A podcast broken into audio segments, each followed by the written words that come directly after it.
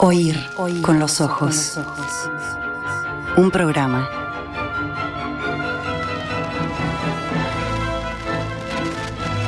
Bajo los efectos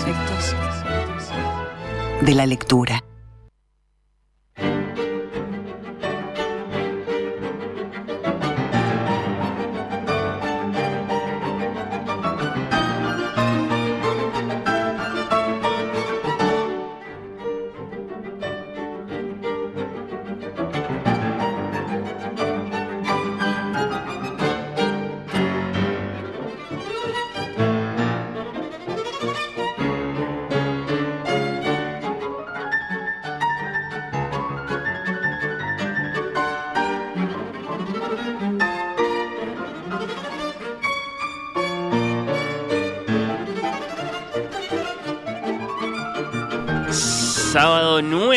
Diciembre de 2023, esto es Oír con los Ojos. Bienvenidos, ¿cómo andan? Ante penúltimo programa del año va llegando a su conclusión, nuestra séptima temporada, y este es, a partir de este momento, el programa de los oyentes. Les pido que digan lo que tienen para decir sobre Oír con los Ojos y el año que pasó, que fue lo mejor, que fue lo peor, entrevistas, columnas, discusiones, informes, tertulias Espero ya mismo sus eh, mensajes 091-525252, oír con los ojos en Twitter, en Instagram. Luego, esta vez no se van a limitar a mandar mensajes, sino que algunos de ustedes están acá, en los mismísimos estudios eh, de la radio, portando cada uno su antorcha y amenazando con tomar el control de este programa de radio.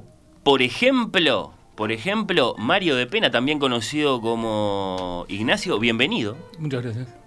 Y este, realmente es un placer estar acá. Soy oyente habitual desde el principio del programa. Pero. Y, realmente me, gusta mucho.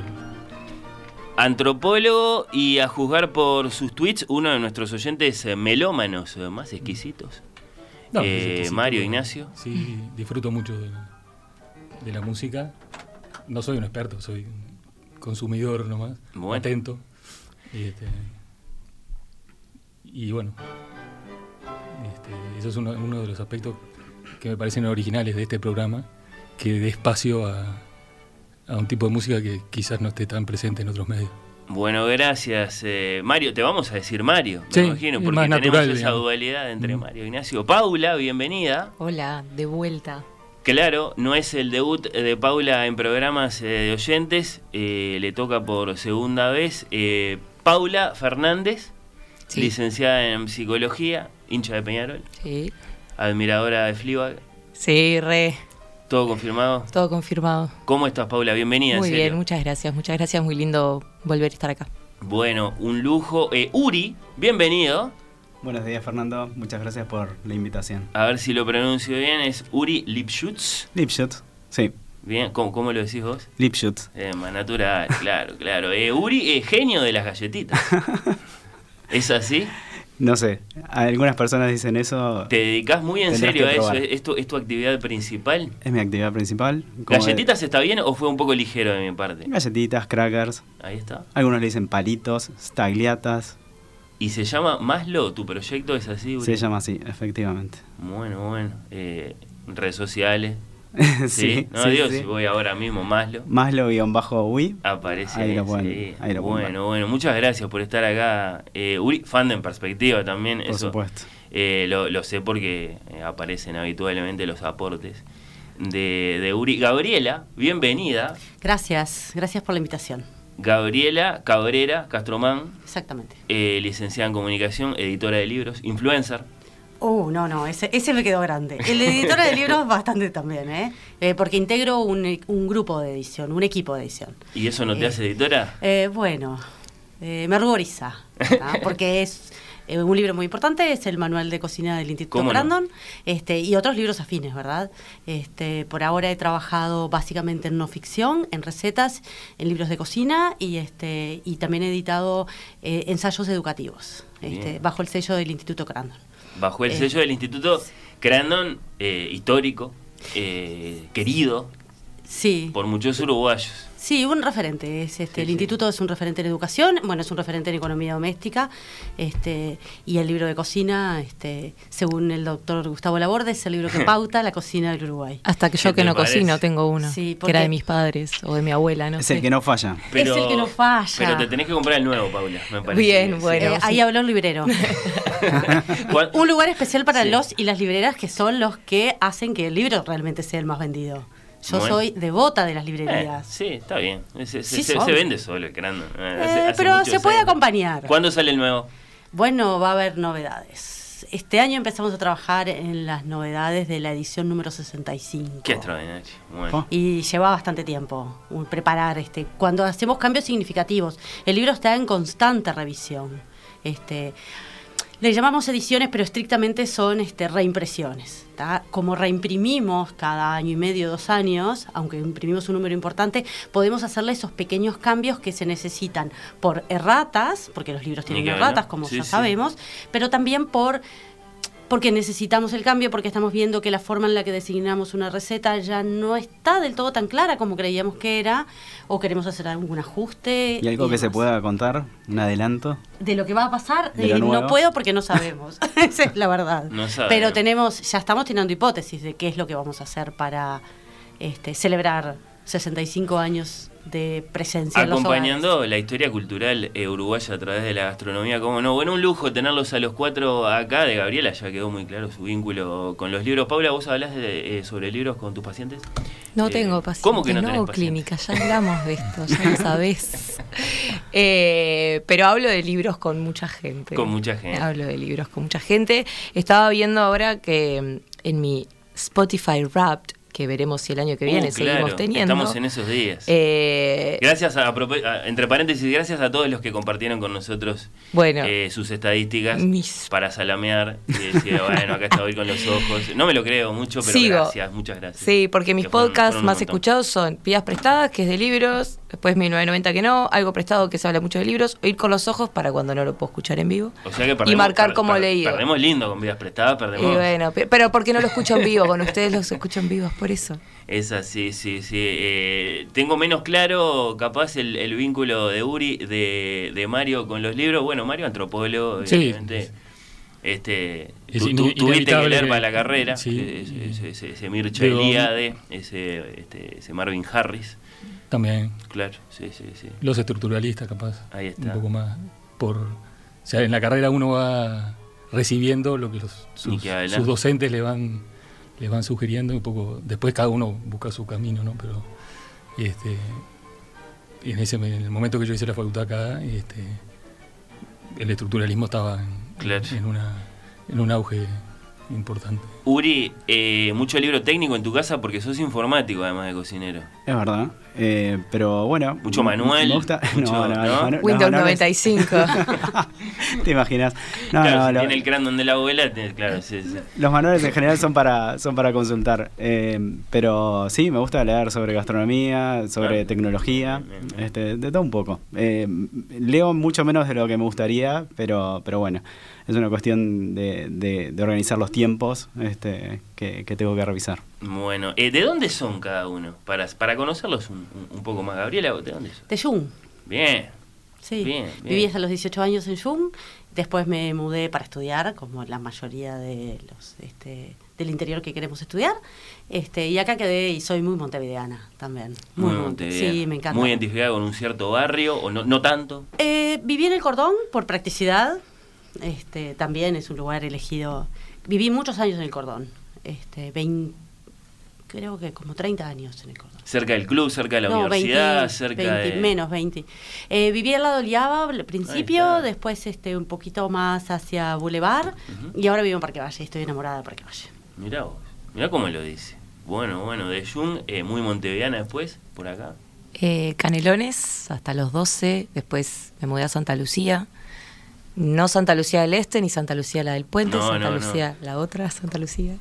Eh, y después también, un poco después que arranqué facultad, me vine para acá, para Montevideo, después volví a Canelones, eh, ahora volví a Montevideo hace unos años.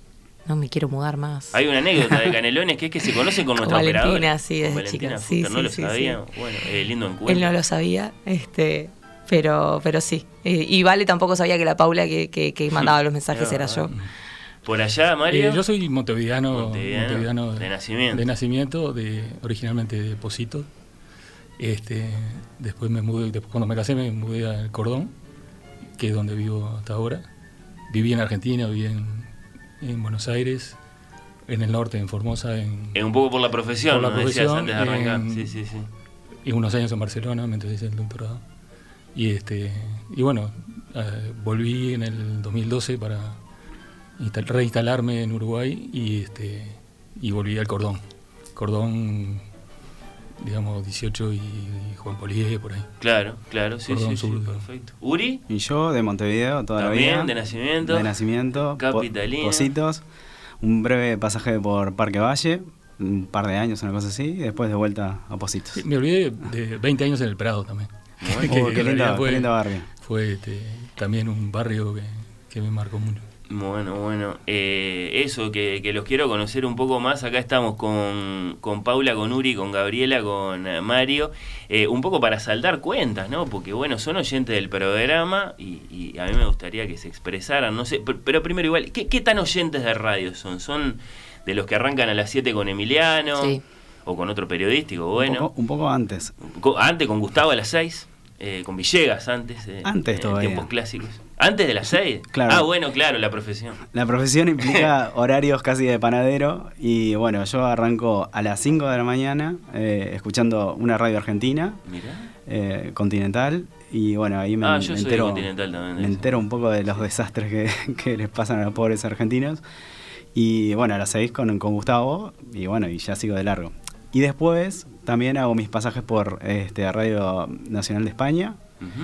Eh, tal vez Onda Cero en algún momento. Mm. O sea, me encanta la radio. Desde chiquito este, que, que, tengo radio y los, este, los aparatos este, antes a pilas que teníamos para sintonizar radios de acá. Y bueno, este, desde esa época y ahora con la tecnología que... 5 de la mañana, Uri. 5 de la mañana. Lunes a viernes.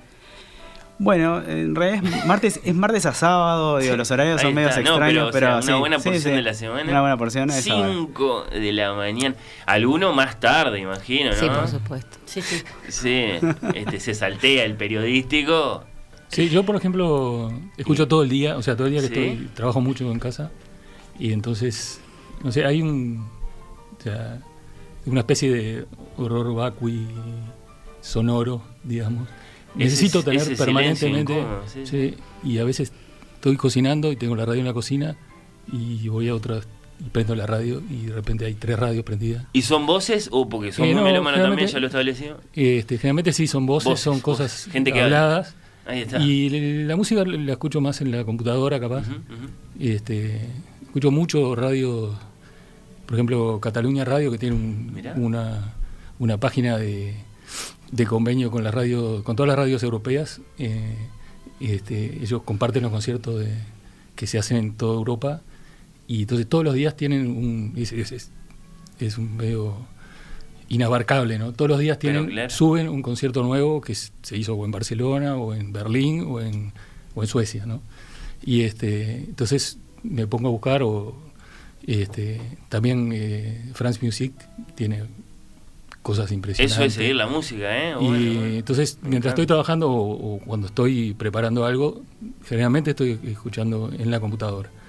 Y la otra cosa que hago mucho es eh, los programas que, no, que me interesan y no los puedo escuchar en directo, me resulta mucho más cómodo escuchar el, este, el streaming y no sé, te ahorras la publicidad, un montón de, huecos que hay en el medio bueno, bueno, que hace que quizás no sea políticamente correcto decirlo, pero me, resulta mucho mejor. No, no, no, yo quiero saber mucho más cómodo, digamos. oyentes de radio son, claro, que tan temprano arrancan. Yo el programa, por ejemplo, lo escucho siempre, pero fragmentado en la semana y me queda corto. Lo necesito el doble ¿Te de tiempo. a este, pero Sí, lo necesito el doble de tiempo porque mm, se me acaba. Muchas veces el domingo ya lo escuché todo. Vuelvo a escuchar algunos programas. Este, pero claro, por un tema de horarios, los sábados hasta ahora no puedo habitualmente. Entonces me viene bárbaro el streaming porque no solo este programa, escucho este en perspectiva. Por ejemplo, volví, volví en perspectiva, que la tenía como olvidada. Mirá vos. Este, y los últimos acontecimientos políticos me llevaron a las tertulias. A las tertulias, a las muy tertulias, especialmente. especialmente. Y como están muy bien este, segmentadas. Sí, en- sí, en sí. Primera parte, segunda eh, parte, telegramas. Voy viendo de qué se trata y según mi interés del día voy escuchando. Escucho M24. Este, ¿Qué y te gusta también- en M24, por Y me gusta Preve. Mirá. Claro, me La gusta. tapadita. sí. Claro, porque aparte viene, viene movida la cosa y soy bicho de noticias. Me encantan estas confesiones eh, de oyentes de radio. Me falta Fernández acá. Eh, yo me despierto, me pongo los lentes, porque si no, no puedo usar el celular. eh, y con, desde la app ahí ya pongo en, perspectiva. Y de hecho, para mí, eh, desde chica, en Mirá que si realidad. escuchás otro periodístico lo podés decir. No, no, ¿eh? no, no, la realidad es que- es que- si pones a Wizan de mañana también lo no, podés decir. no, de mañana escucho, escucho en perspectiva y además eh, para mí como que la cortina de perspectiva desde chica es como, ¿no? Como algo que, que estuvo siempre en, en- en mis mañanas. La, de las 7 de la primera. Eh, sí, Ah. y mi madre, cuando sé que, no sé, ella quería que yo me despertara sola, me regaló una radio reloj cuando yo tendría, no sé, 6, 7, 8 años por ahí, entonces... Es un regalo típico para una Ese, niña. sí. eh, y bueno, y siempre escuché radio, de hecho esto que te decía de los podcasts, la mayoría son programas de radio que, que escucho después, Eh, solo uno de ellos es un podcast real, por así decirlo. Eh, escucho Futurock también.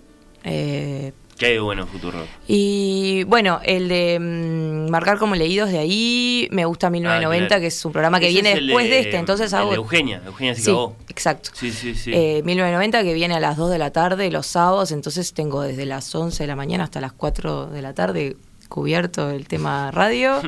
Eh, hay uno que al mediodía que este, se llama La Hora Animada, que hablan de música de lo más variado.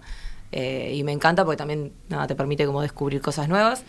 Eh, y nada, eso. Bueno, bueno, todos muy oyentes, entonces, entre la, Eh, radio de aire y el, Quería confesar que yo eh, consumo y el stream. también de sí. forma eh, enfermiza programa deportivo. O sea, no, no lo puedo dejar. O sea, necesito eh, Eh, enterarme de A algo. mí, no, a mí no me vas a agarrar Sí. desprevenido. Eh, eh, Mario, eh, ¿tenés un favorito? Uno, no, uno, hago, uno que este no, eh, este no me lo según el pierdo. horario, no, no, si me Mm. lo pierdo, me lo pierdo, pero según el horario y según la actividad, escucho mucho programas de, de fútbol y de básquetbol sobre todo. De fútbol y de básquet, los de básquet son al mediodía, de tarde, eso Al sí, mediodía, sí, Al mediodía, sí. bien. Está, bueno. Yo bueno. Pero una- a nivel informativo, o sea, la opinión no me interesa, me interesa. Perdón, yo dije que lo Pablo es hincha de Peñarol y capaz que alguno quería decir algo al respecto, capaz que no tanto, no sé. Porque, claro, Paula publica más hoy. imágenes de, de ella en el campeón del siglo que, que de libros, por eso lo sé, claro. Eh, Yo soy muy, muy hincha de- y socio vitalicio de, de defensor. Mirá, eh. Y soy hincha desde el origen de mi familia de Trujillo. Ah, sea, o sea que no sos muy- de, no, del viejo Sporting en soy- básquetbol. Claro, eran otras cosas. Claro. Y Claro, no, por incluso yo jugué de, de chico en, en defensor de básquetbol. ¿no? Entonces, Así que la violeta y la roja. sí, la son cuadros muy populares. sí. A ver, eh. Yo solía ser hincha de Peñarol. Solía. No, no, quiero decir, sigo teniendo ahí una, una Pero se enfrió, se de enfrió. afinidad, pero totalmente me frío. quedó claro que se enfrió. En una época escuchaba todos los fines de semana 13 a 0, eh, aunque no, no sé, no jugara a Peñarol, no importa, este, me escu- escuchaba los partidos, me encantaba eso, pero le fui perdiendo el gusto a- al, al, al fútbol. 13 a 0 particularmente. era mejor sin fútbol en alguna época. Es verdad, las charlas que se daban ahí, sí, sí, estaban muy buenas. No sé si no Este, sigue siendo. ¿Gaby? Mm, mm. Nada. Nada, de, de ese tipo de deporte nada. Ah, Porque- bueno. Claro, porque en verdad soy corredora y ando en bicicleta, entonces puedo consumir. Pero no se habla de eso en la radio. No, no, en la radio no. Y en, sí, en verdad. Deporte del momento, el rally. Claro, no, no, no. Bueno, no sé, no, está por decir algo. No, no, bueno, no, dentro de un ratito va a venir Seba Moreira, claro, me hace señas Valentín. Eh, por decir algo se habla de todos los deportes, por insignificantes que sean. Bueno, lo de insignificante, aparte. los deportes menores, sí. sí, deportes sí. menores. sí. Bueno, de la bicicleta estábamos hablando porque tiene Bueno, otras implicancias. Sí, no necesariamente hablando de deporte, sino más bien de, de vialidad, de política incluso. Eh, bueno, compraron libros el año que pasó, en el eh, 2023. Van a las librerías. Eh, ¿llo- ¿Lloraste con alguna? El año pasado me acuerdo que confesaste que habías llorado con las fotos de Ulanowski. Sí, este año lloré, ya te digo De con Inés. cuál, Ulanowski, con yo te lo tenía anotado, con este Lo tengo lloré. anotado porque yo ya hablé el año pasado y que tengo la app esta de Goodreads para ir anotando lo que leo. Y no siempre les pongo como comentarios a los ¿Alguno libros más que la leí. usa esa? Goodreads. Uso otra. ¿Hay, ¿Hay otras que hacen lo No, en verdad uso Notion, que es un programa Ah, para notas. Claro, que es un programa que te permite crear bases de datos. ¿Es una app? ¿Es una web? Es una, un- Todo. lo puedes usar como Es web o como, sí. ta- como app y yo tengo la app que la tengo, bueno, en, en todos los dispositivos que uso y tengo una lista porque como leo muchos libros me olvido de los nombres y de los autores. Exacto. Así que Sí. tenías anotado Todo nos sale uno bien que- uno de con un Julia de Coria. llanto. Sí. Eh, bueno, es, es el relato como de ella, eh, el, el esposo con un diagnóstico de cáncer y es como sobre todo ese proceso. O sea que claramente mi anotación es hay que leerlos con pañuelitos a mano. Eh, sí, ese seguro. No me acuerdo, sí, creo que este año. anduve Bueno, ¿qué, qué, qué, qué dicen? ¿Compraron libros? ¿Son de ir a las librerías? ¿Compran online? Sí, alguno he comprado online. Y, y este año me compré este libro nomás, Dicen las Raíces, que escuché la entrevista acá. Mirá. Y, y me, me Azul Cordo, muchísimo. dicen Sí, las raíces. Mujeres en la dictadura uruguaya. Sí, Hablamos de Circe Maya, por ejemplo, con Azul. Exactamente. Sí, sí, Sí, sí, sí. ¿Y fuiste te lo compraste? y me lo compré. No lo terminé todavía, voy a ser sincero, pero, pero bueno. Bueno, eh, son testimonios. Sí, Podés este, Sí, sí, se leer uno, en- después en- agarrar el libro de nuevo para, para, para otro. ¿Y, y tenés tu librería, Uri? ¿Tu librería de referencia? Mm, no, No. no, no. Puede ser una, puede ser otra. Yo voy a confesar que compro libros en librería casi únicamente si son para regalo. Mira, bueno, Eh, bien, leo, leo casi el 100% de lo que leo es digital. digamos. Este, desde que tengo el Kindle, o sea, realmente me, me cambió las posibilidades, digamos, de acceder a un montón de cosas que no a las cuales no accedía antes y bueno, me, me Convertido totalmente a la Sí, religión salvo de la lectura en la a- pantalla. Hasta hace poco eh, compraba libros uruguayos, que capaz que no los conseguía digitales, y ahora con el Biblioteca País, eh, Hay mucho los ahí, libros ¿no? uruguayos, Sí. los, creo que el 90% los leo. Vos sos muy usuaria también Sí, de la, sí, de la yo me país, eh, Gabriela, lo has comentado. Sí, muy, muy, muy fanática de la... De hecho, me costó la, la elección de los libros del año porque no los podía traer porque varios de Sí. esos memorables este, los conseguí en la Biblioteca País. Yo soy muy influenciable con la lectura. Si estoy escuchando el programa Mm, y eh, este, están hablando de un libro, eh, es claramente eso va a terminar en la semana. Ya me pasó tres, cuatro veces que lo comentamos porque te encontré. Sí, sí. Este, y terminé leyendo un libro, a pesar de que de repente, por ejemplo, acá traje uno que es tamaño, que yo le llamo tamaño verano. tamaño ¿cuál sería el tamaño verano? Tamaño verano. Bueno, estos dos son Más de 300 páginas, Sí, son digamos. dos, Más de dos 400 tamaño, incluso. tamaño verano que terminaron este en un fin de semana. Fernando Butazón y nosotros los vencidos fue Pasó por acá Fernando también, Sí. cómo no. Y bueno, Hernán Díaz no vino, estaría buenísimo poder traerlo o Bueno, entrevistarlo. bueno, ¿tá? bueno, sí, sí. eh, ese, claro, eh, una columna de Natalia Mardero. Sí. Ahí lo destacamos. Fortuna Y- de, de Díaz, que está escrito originalmente en inglés, En inglés, pese a que él es sí. argentino, pero bueno, porque vive en Nueva York. bueno, Sí. y Yo ahora es el está- compré en segundo- está inglés. ¿Vos lo compraste en inglés? Yo me fui de viaje y lo recién había salido, había escuchado que había ganado el premio, así que dije, fue, Pulitzer, fue regalo sí. de, de- El souvenir que me traje fue, fue eso, fue el libro. Mirá vos.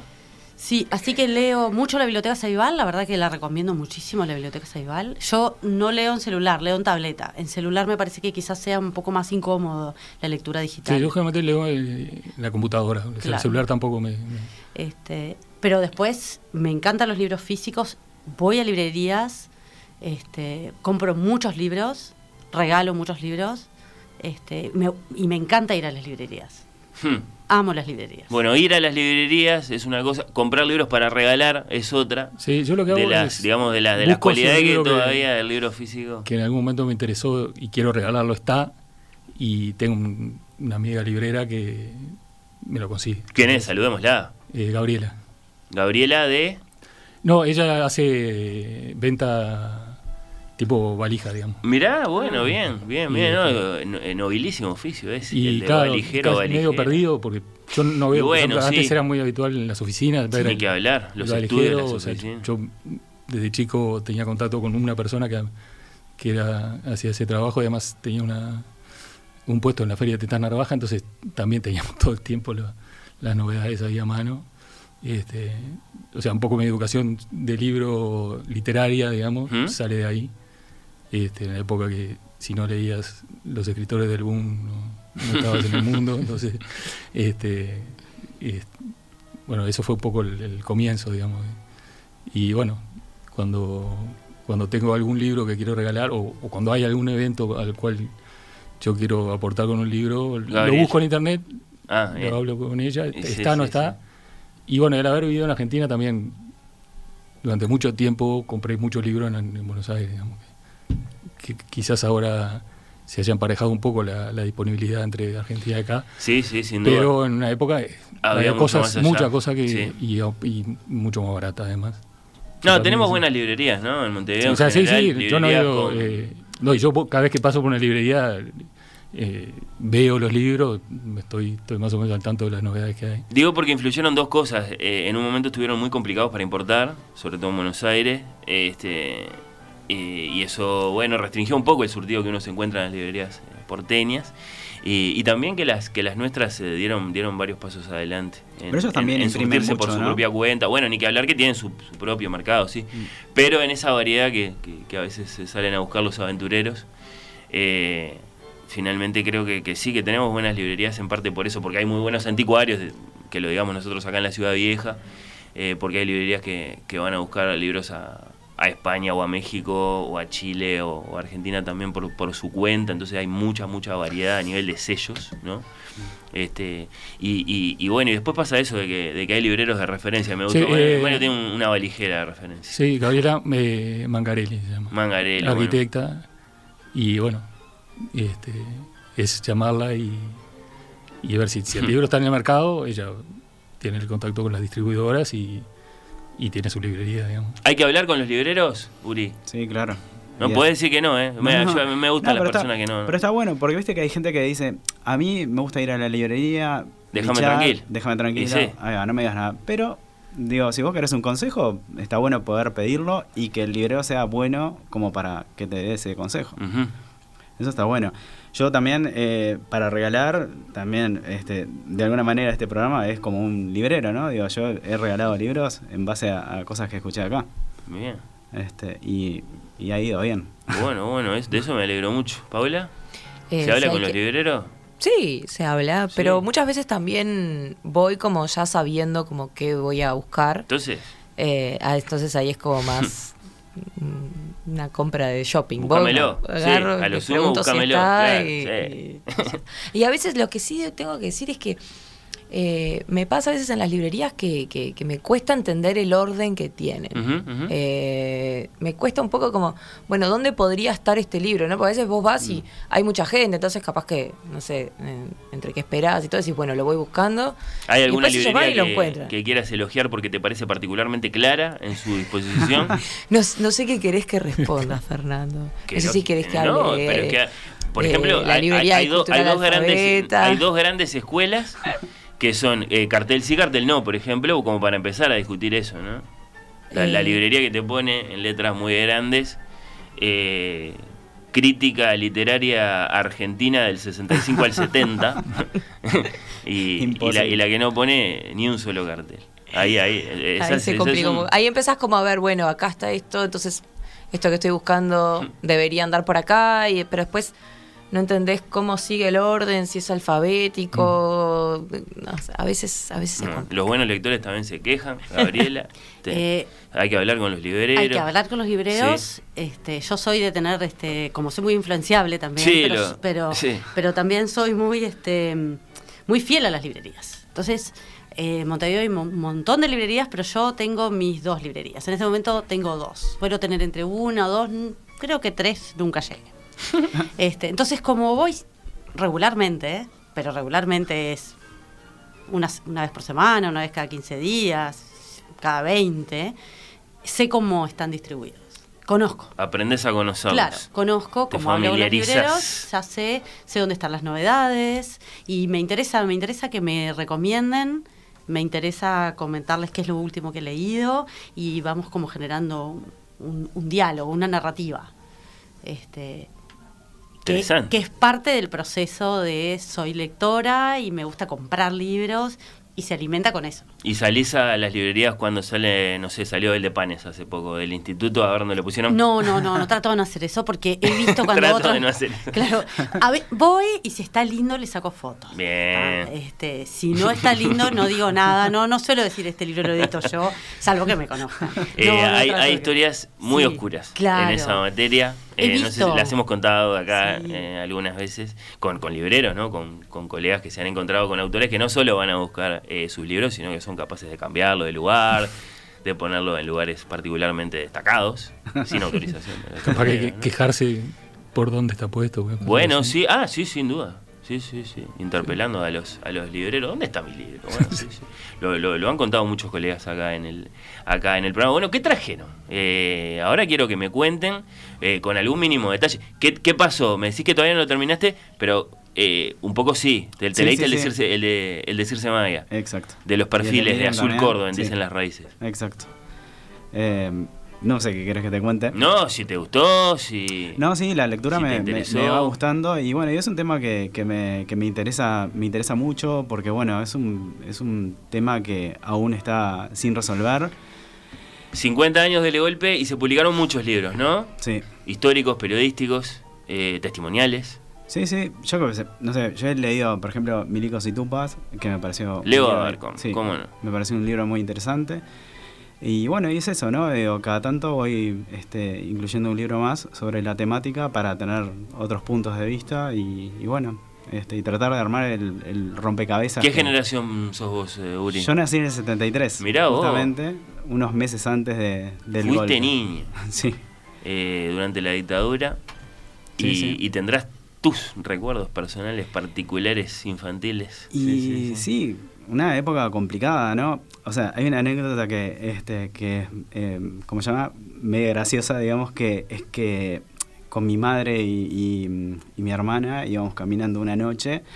eh, creo que veníamos de, de una tía, una cosa por el estilo. Y, a mí me habían regalado un disco de vinilo. Y no me acuerdo cómo fue que yo le comenté a mi madre de mi disco. Y ella interpretó Milico. Y se puso súper nerviosa, ¿me entendés? O sea, imagínate lo que era esa época, ¿no? Este, para, para vivir, ¿no? O sea, y, y eso que... La a- a pronunciación de la palabra en la claro, calle. Claro. Es Y que de es verdad, los nervios, por una sí. cosa así podía pasar, podías pasar mal. Este, Pero vos habías dicho mi disco. Yo acá dicho acá mi tengo disco. mi disco. Eh, de los Aquí está Beatles. su disco. Sí. ¿Dónde está tu disco? Sí, sí, sí. Eh, Gabriela, ¿qué trajiste? ¿Tenés tres? Eh, tengo tres porque no pude traer los 15 que seleccioné. Eh, primero hice una, este, un paneo por los libros de- de leídos del año, que voy por el número 89. Ah, eh, casi ¿Qué todos... de- casi Eh, todos- Reaccionen. Chau. No. Reaccionen. O no, sea, pueden reaccionar esto no es diciendo una no le competencia, creo. pero nos ganó a todos. Claro, No, no, claramente. un poco. Este, Eh, no se puede así. No sé, reaccionen cada uno como hace lo quieran. que puede. Claro, sí, sí. Este, y mm, elegí 15. Me encontré con que varios de esos estaban en formato, los había leído en la biblioteca Saibal y en la biblioteca Saibal este, no es una descarga. No, te los prestan, Te claro. los prestan. Entonces, y algunos Incluso de- más allá de que sea digital, hay ejemplares. Claro. Si están prestados los ejemplares, que pueden ser 2, 8, 10, Es tenés una que esperar. biblioteca. Tenés que esperar. Sí, sí. Entonces me pensé, dije, ay, voy a descargarlos este, con esa descarga momentánea.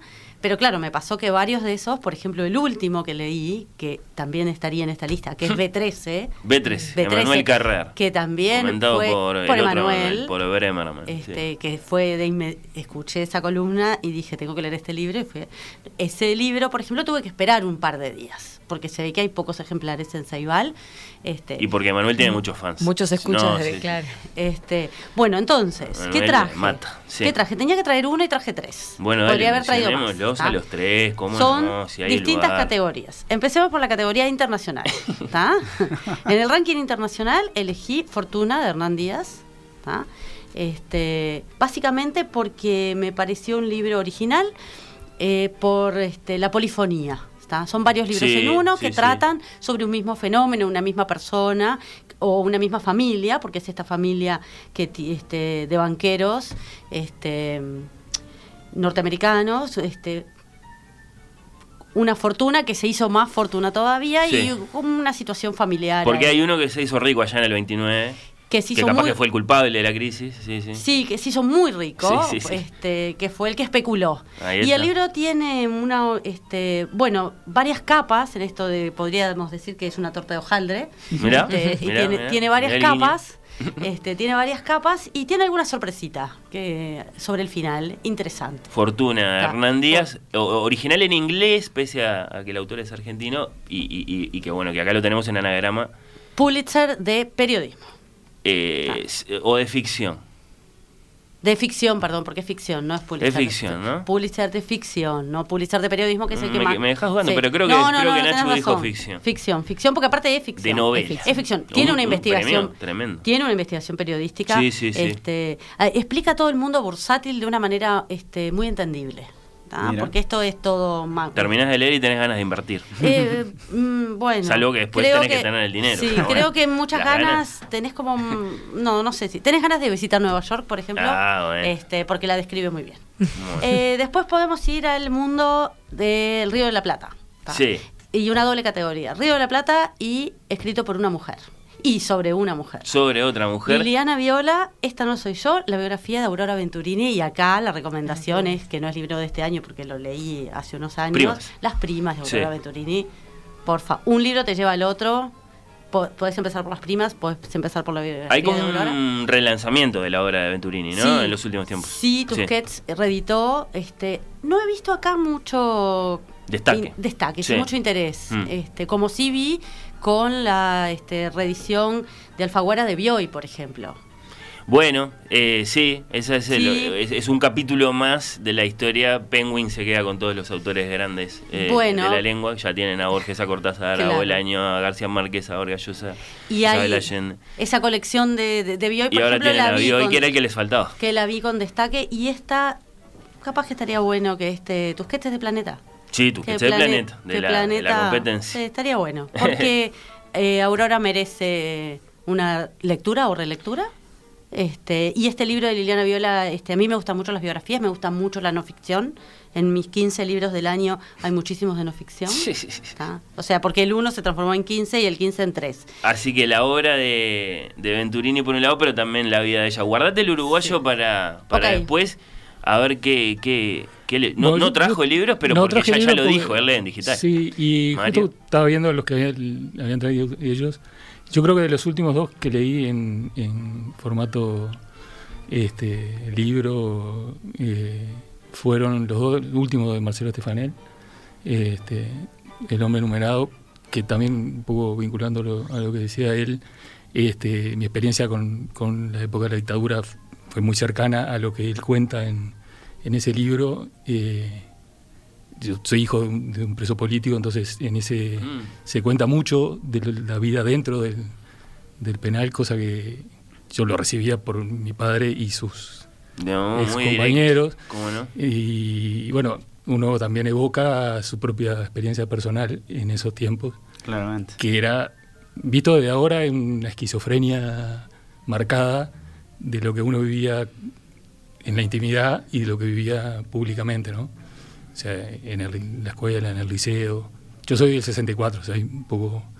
Entonces, este, los 70 me agarraron con 6, 7 años. Entonces, este, uno recibía de su familia un montón de, de input sobre qué, cuál era la realidad y al mismo tiempo compartía hacia afuera una realidad totalmente diferente. ¿no? Y claramente Estefanel es de los que han hecho literatura con, con todo lo vivido durante la, la dictadura, uno de los uno de los exponentes más destacados. Mm. ¿O no, Paula? Vos que Sí. tenés acá el, el ejemplar físico. Yo hice un poco de trampa. ¿Qué porque en realidad significa? quiero, vos dijiste un libro, yo dije, todos, Bueno. que no te vamos a hacer caso. Eh, Siempre hay un campeón del año. Sí, no, y el otro que quería traer lo tengo prestado, pero esto es radio, así que lo puedo describir. Sí. Eh, no, la verdad que el de Estefanel me encantó, me gustó mucho la, la entrevista. eh, el otro, es el, el libro. Hubo dos acá en la radio, ¿no? Porque también pasó por, por En Perspectiva, estuvo con, con Romina Sí, Andrioli. yo, lo- yo escuché la de acá, la de, la de Oír con los Ojos. Eh, nada, eh, Marcelo es hizo un libro encuentro consigo mismo. fascinante porque tiene un, un Socias eh, que justamente, más que nada, eh, una de las partes como más complejas es que ese otro en, en la dictadura eh, era confundido con Estefanel, ¿no? Yo voy preso. Eh, sí, o sea, entonces es como, nada, es como todo lo, y tuvo que emigrar. complejo. Eh, creo que de los momentos más significativos de, la nota con Estefanel acá, bueno, este, a propósito de eso, es que él de algún modo con el libro le está pidiendo perdón. Claro. Esto te pasó por, por, mi culpa, porque te pareces a mí. Sí.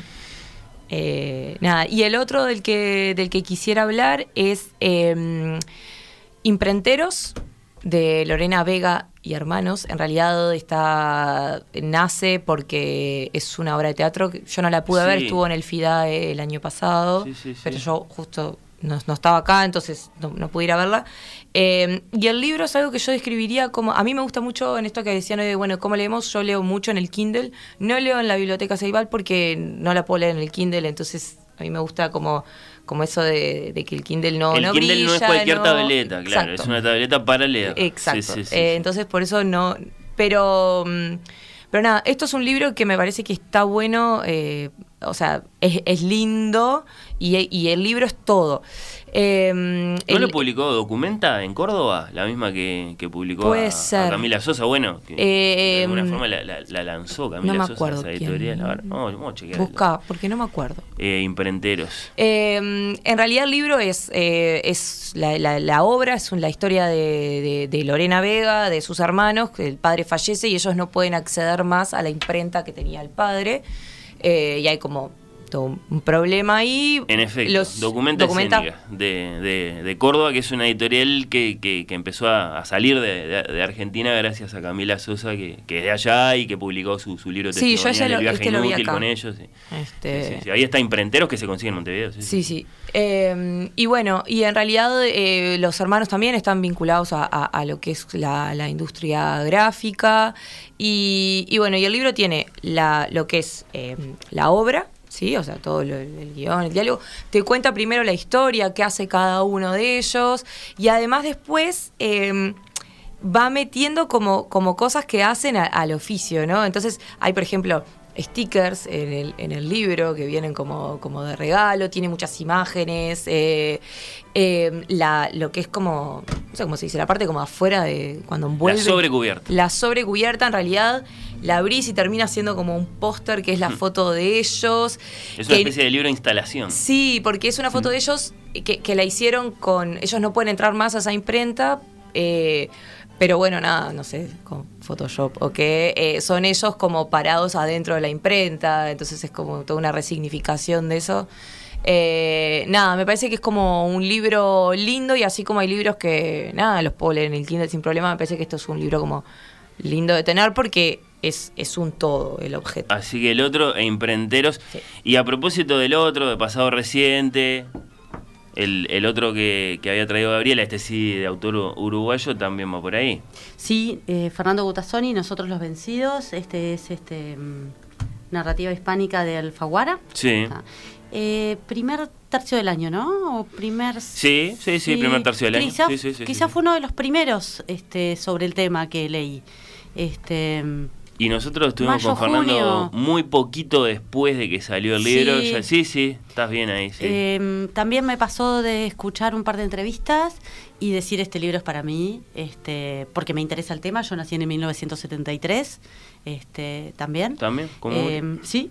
Nosotros, nosotros estuvimos con Fernando el 11, 12, 13 de marzo. Ah, y recién había salido. Bien. Recién había este, Creo que lo leí un poquito más porque para mí era invierno cuando lo leí. Pero bueno, este fue de, esos libros que dije, es para mí a pesar del tamaño, que como les decía hoy, tiene 465 páginas, es lo que yo considero el libro de verano vacaciones. Hmm.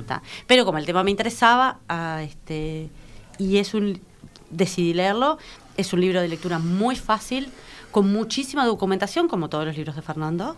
Eh, y trata específicamente de un grupo de jóvenes este, uruguayos que vivían en el Cajón del Maipo, en Santiago, las afueras de Santiago. Este, y cuando en septiembre del 73, ante el, golpe de Estado de Pinochet, se intentan hacer el cruce hacia la Argentina y por supuesto que no lo logran. Sí. Este, a partir de ese momento hay un par que están todavía desaparecidos. Los otros terminan en el Estadio Nacional. Este, y Fernando cuenta qué es lo que pasaba en el Estadio Nacional. Ahí aparece Belela Herrera. ¿tá? Muy importante el rol de Belela, que Belela está en Dicen las Raíces también. Este, Belela andan por varios, anduvo por varios libros este año debido a su rol, ¿verdad? Sí, sí, sí, Fernando habló Este, con ellos este, para, eh, para el libro es el libro. descarnado. ¿Tá? pero muy bien tratado. Es la contracara realista del milagro, ¿no? Es decir, estos son los que quisieron cruzar la cordillera y no Y pudieron. no pudieron. no Por eso se llama Nosotros los vencidos, Eh, ¿verdad? Más allá de que los de, de que los persiguieron tropas de, Pinochet, porque era muy difícil. Y de Era hecho, el, libro comienza con Fernando Claro. diciendo que él había tenido que, que ver si era posible salir por ahí en una especie de prueba. Y cono- ya había dicho que no. que no. Conozco la zona, fui de grande a hacer un trekking, por un par de trekkings, este, eh, con un equipamiento en el que uno va a hacer ese tipo de actividades. Y, y- y con solo imaginarme el- esas horas que estuve ahí, era inviable. Esos chiquilines no tenían, eran chiquilines, tenían veintipico de Y el años. tema es que era, era, era hacia Argentina o hacia dónde, porque hacia No, el no, norte no, de Chile, no. Chile es muy largo, Ellos es no muy alto. no- no tenían chance, o sea, esa era la chance, Cruzar o- Argentina o nada. sí. este o, o- o morir abatidos Exacto. este de- bueno este y el libro es es un libro para para el nunca más es este una de las hay varias producciones de este año que, que he leído sobre diversos aspectos este a propósito de los 50 años son todas muy recomendables hubo un programa acá sobre la literatura de la este a propósito de la Hicimos un repaso Sí. eh, en nuestro espacio de libros nuevos, en el que consideramos varios, y, y manejamos también ficción, ¿no? Porque, yo qué sé, de Celebración, por ejemplo, Álvarez Castro. Eh, bueno, hay algún pasaje en Las Arañas de Marte de Espinosa que, que es muy, relevante al tema. ¿No y hablaron así, del ¿no? de Circe también, del de un viaje a Salto? Bueno, claro, Ma- Majo trajo, trajo a Circe eh, a nivel, digamos, perfil, eh, y por supuesto que se refirió a, a- a un viaje a salto porque lo estamos redescubriendo, ese Exacto, relato, sí. en el que durante mucho tiempo había un personaje y ahora sabemos que, y que sobre es Circe y su hija. ¿no? y sobre el viaje a Salto decirse también está, Está dicho acá. en Dicen las raíces Sí, sí, sí, Ah. sí, sí, en parte que, que es fue, el, otro fue de el- los el perfil de azul. sí, es sí. otro de los libros muy recomendables para este, acercarnos a qué pasó.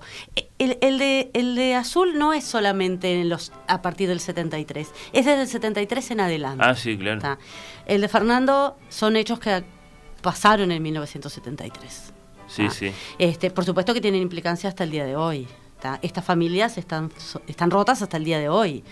Este, No, pero por supuesto, sí, sí. Eh, bueno, y se acaba de morir Henry Kissinger, además, hablando del golpe Sí. en Chile, así que sí, sí, lo, lo estamos viviendo en, en un montón de sentidos. Así que en, en los libros de, de Uruguay, que hay una producción que solo podríamos dedicarnos a leer libros nacionales si quisiéramos, Bueno, bueno. ¿tá? porque realmente Es hay... una declaración. Este, Hay, y hay, este, Tenemos literatura. Te- por supuesto. Y periodismo, Y te- historiadores. sí, ficción, Sí, sí, hay no ficción, este. Imprentas funcionando Este, sin parar. Hay, Eh, hay realmente material para, para leer este, y seguir leyendo de esa cantera o elegir otras.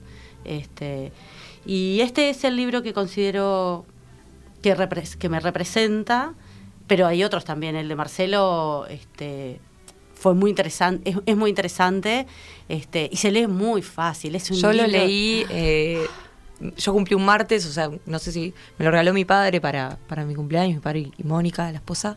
Les mando un beso si Bueno, ahora les iba a decir si quería mandar algún saludo. Es un poco anticuado eso, pero, ya que lo hiciste así a tan mi papá y a todos los que me conocen. Sí. Eh, no, me lo regalaron para, para mi cumple, yo cumplí un martes y ese fin de semana siguiente yo ya, Ya lo había está, terminado. está. Y soy una lectora bastante dispersa. O sea que para mí es, es Significa rápido. que te enganchó. Sí, sí. Bueno, en materia de. Bueno, hablando del programa un poco, ¿no? Antes de despedirlos, en materia de, de entrevistas eh, literarias internacionales, en Oír con los Ojos, en 2023, yo quería repasar un poco y capaz que escuchar un pedacito eh, de una para, para cerrar esta parte de este Oír con los Ojos con nuestros oyentes. También tengo pendiente eh, ponerme a leer eh, mensajes que han ido llegando, porque tengo oyentes acá en el estudio, pero tengo oyentes eh, vía WhatsApp. Eh, en materia de entrevistas literarias internacionales, decía, dialogamos con la filóloga zaragozana Irene Vallejo, la ensayista porteña Graciela Esperanza, el director teatral madrileño Andrés Lima, el escritor catalán Enrique Vilamatas, me estaba acordando, claro, este, este año entrevistamos a Enrique Vilamata, es la primera vez que pasa por el programa un, un autor de los que forma parte del, del Art of Fiction de la Paris Review, eh, el dramaturgo porteño Mauricio Cartoon, el historiador de la cultura lionés francés Roger Chartier, en el comienzo de este 2023, de este séptimo año nuestro. La actriz y novelista cordobesa Camila Sosa Villada también pasó por el programa. La investigadora, esto fue hace poquito, italiana Francesca Lesa. Y el poeta y novelista rumano Mircha Cartarescu, creo que debería haber alguno de sus libros por ahí, ya que tenemos la mesa cubierta con, con, con libros de este séptimo año nuestro, entrevistas, notas, eh, columnas. Eh, con cierto está que la, la de Cartarescu porque no la hicimos eh, ni a distancia ni, ni acá en la radio, sino desde las, desde las calientes gradas de la gallera en el Teatro Solís. ¿Algunos de ustedes? Sí, yo fui. ¿Estaban ahí? Sí, sí, sí. Y voy a destacar algo. Sí. La semana siguiente la entrevista con la rumana, que estuvo genial. Ah, Ay, es sí, verdad. fue re Sí, linda, sí. fue muy Eh, linda. Es como que Raluca. La- la- Raluca. los dos Raluca programas. Chortea. Sí. Chortea. Me enseñó a decirlo porque el rumano y el italiano están tan cerca, el- con el español también. pero y, y- y- y era la única persona que lo podía haber entendido a Cartarescu si Cartarescu hubiera hablado en rumano, que de hecho lo hizo un poquitito. Sí, en un Se momento como Se confundió. Dijo, ah, no, tengo que hablar Se- inglés. se confundió. y ahí estaba Raluca, así que después se llevó su firma. Más conversó en, en- en rumano con Cartarescu. A mí me contaron todo esto. eh, mirá que en las gradas había una rumana y la quisimos conocer. Ese estuvo muy bueno. Bueno, Segunda sí. parte. Así que sí que, que, que nos, que nos acompañaron. Eh, varios trajeron libros, pero yo no quiero que, que quede sin decir que Uri trajo otra cosa que no es un libro. ¿Qué, qué es bien eso? Contalo, Uri. Y bueno, lo que hago yo este, todos los días, eh, las crackers. Son crackers. Ahí va. Yo iba a decir que son grisines chatos, pero hubiera sido una, una, una burrada. No, ¿no? no, no, está perfecto. Está perfecto. ¿Es, es grisín como o glisín? Para mí es grisín. Con pero- R. Claro. Con R. Nosotros la glicina sí, sí. de la, la planta.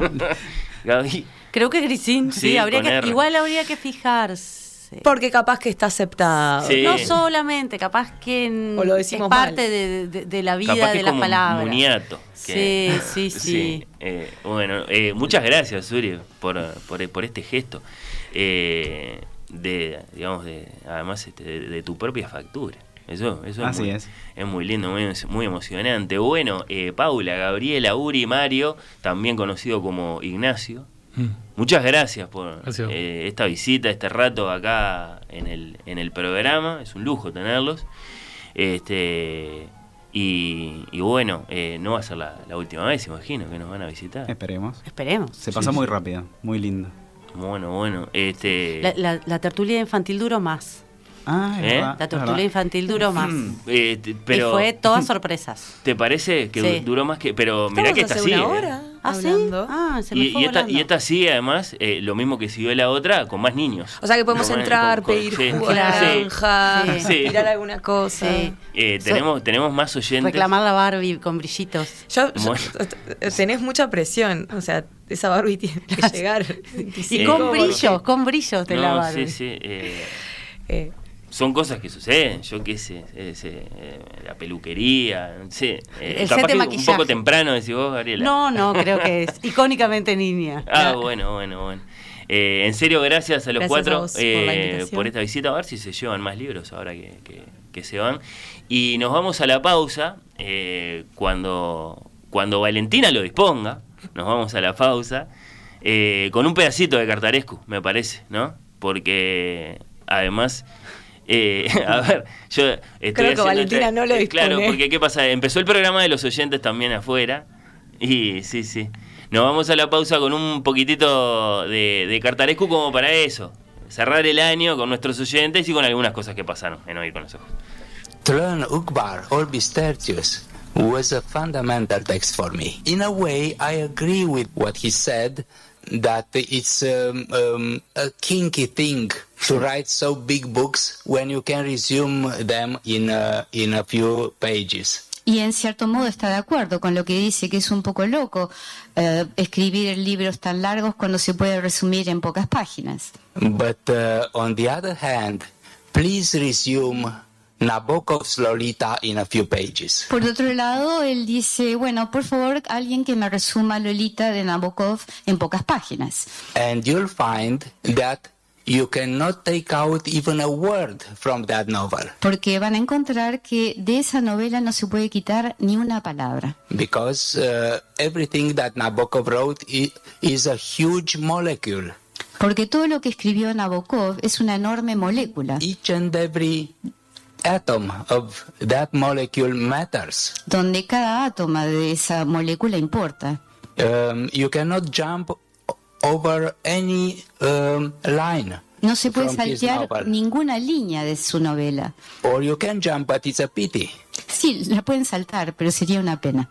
The length of a, a text is actually not an arbitrary thing. La longitud en texto, de hecho, no es arbitraria. It's a sort of a stylistic figure. Es, diríamos, una figura de estilo. You know, um, the size matters. Saben, el tamaño importa. Um, we have uh, in our uh, an orchestra, we have uh, a violin, a viola, uh, a, a cello, and a counterbass. I, I don't know how, how it's called. Uh, one sound makes a violin and another sound makes a cello because of the uh, simple uh, resonance box. Um, the uh, violin has a small one, the, the cello has a bigger one.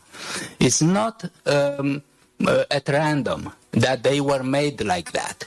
No es por azar que en la orquesta haya eh, diferentes instrumentos. Tenemos, por ejemplo, el ejemplo del violín, la viola, el violonchelo, el contrabajo. Y ahí eh, la forma y el tamaño de cada uno cambia el sonido. It's the same with a book. Lo mismo un libro.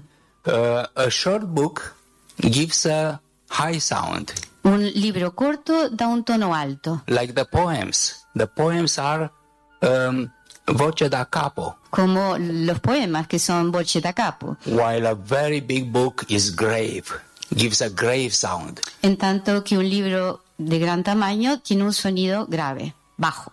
Ima- imagine uh, Dante Alighieri's uh, uh, Divina Commedia in reduced to 10 pages, Imagínense la Divina Comedia de Dante Alighieri reducida a 10 páginas. or a sketch by Borges gonflated to 1000 pages. O un bosquejo de Borges, de Borges inflado a muchas páginas. It's impossible because uh, it's not you who choose the number of pages. The book itself chooses it. Es imposible porque no es uno que escoge eh, las páginas que va a tener un texto, sino el propio texto.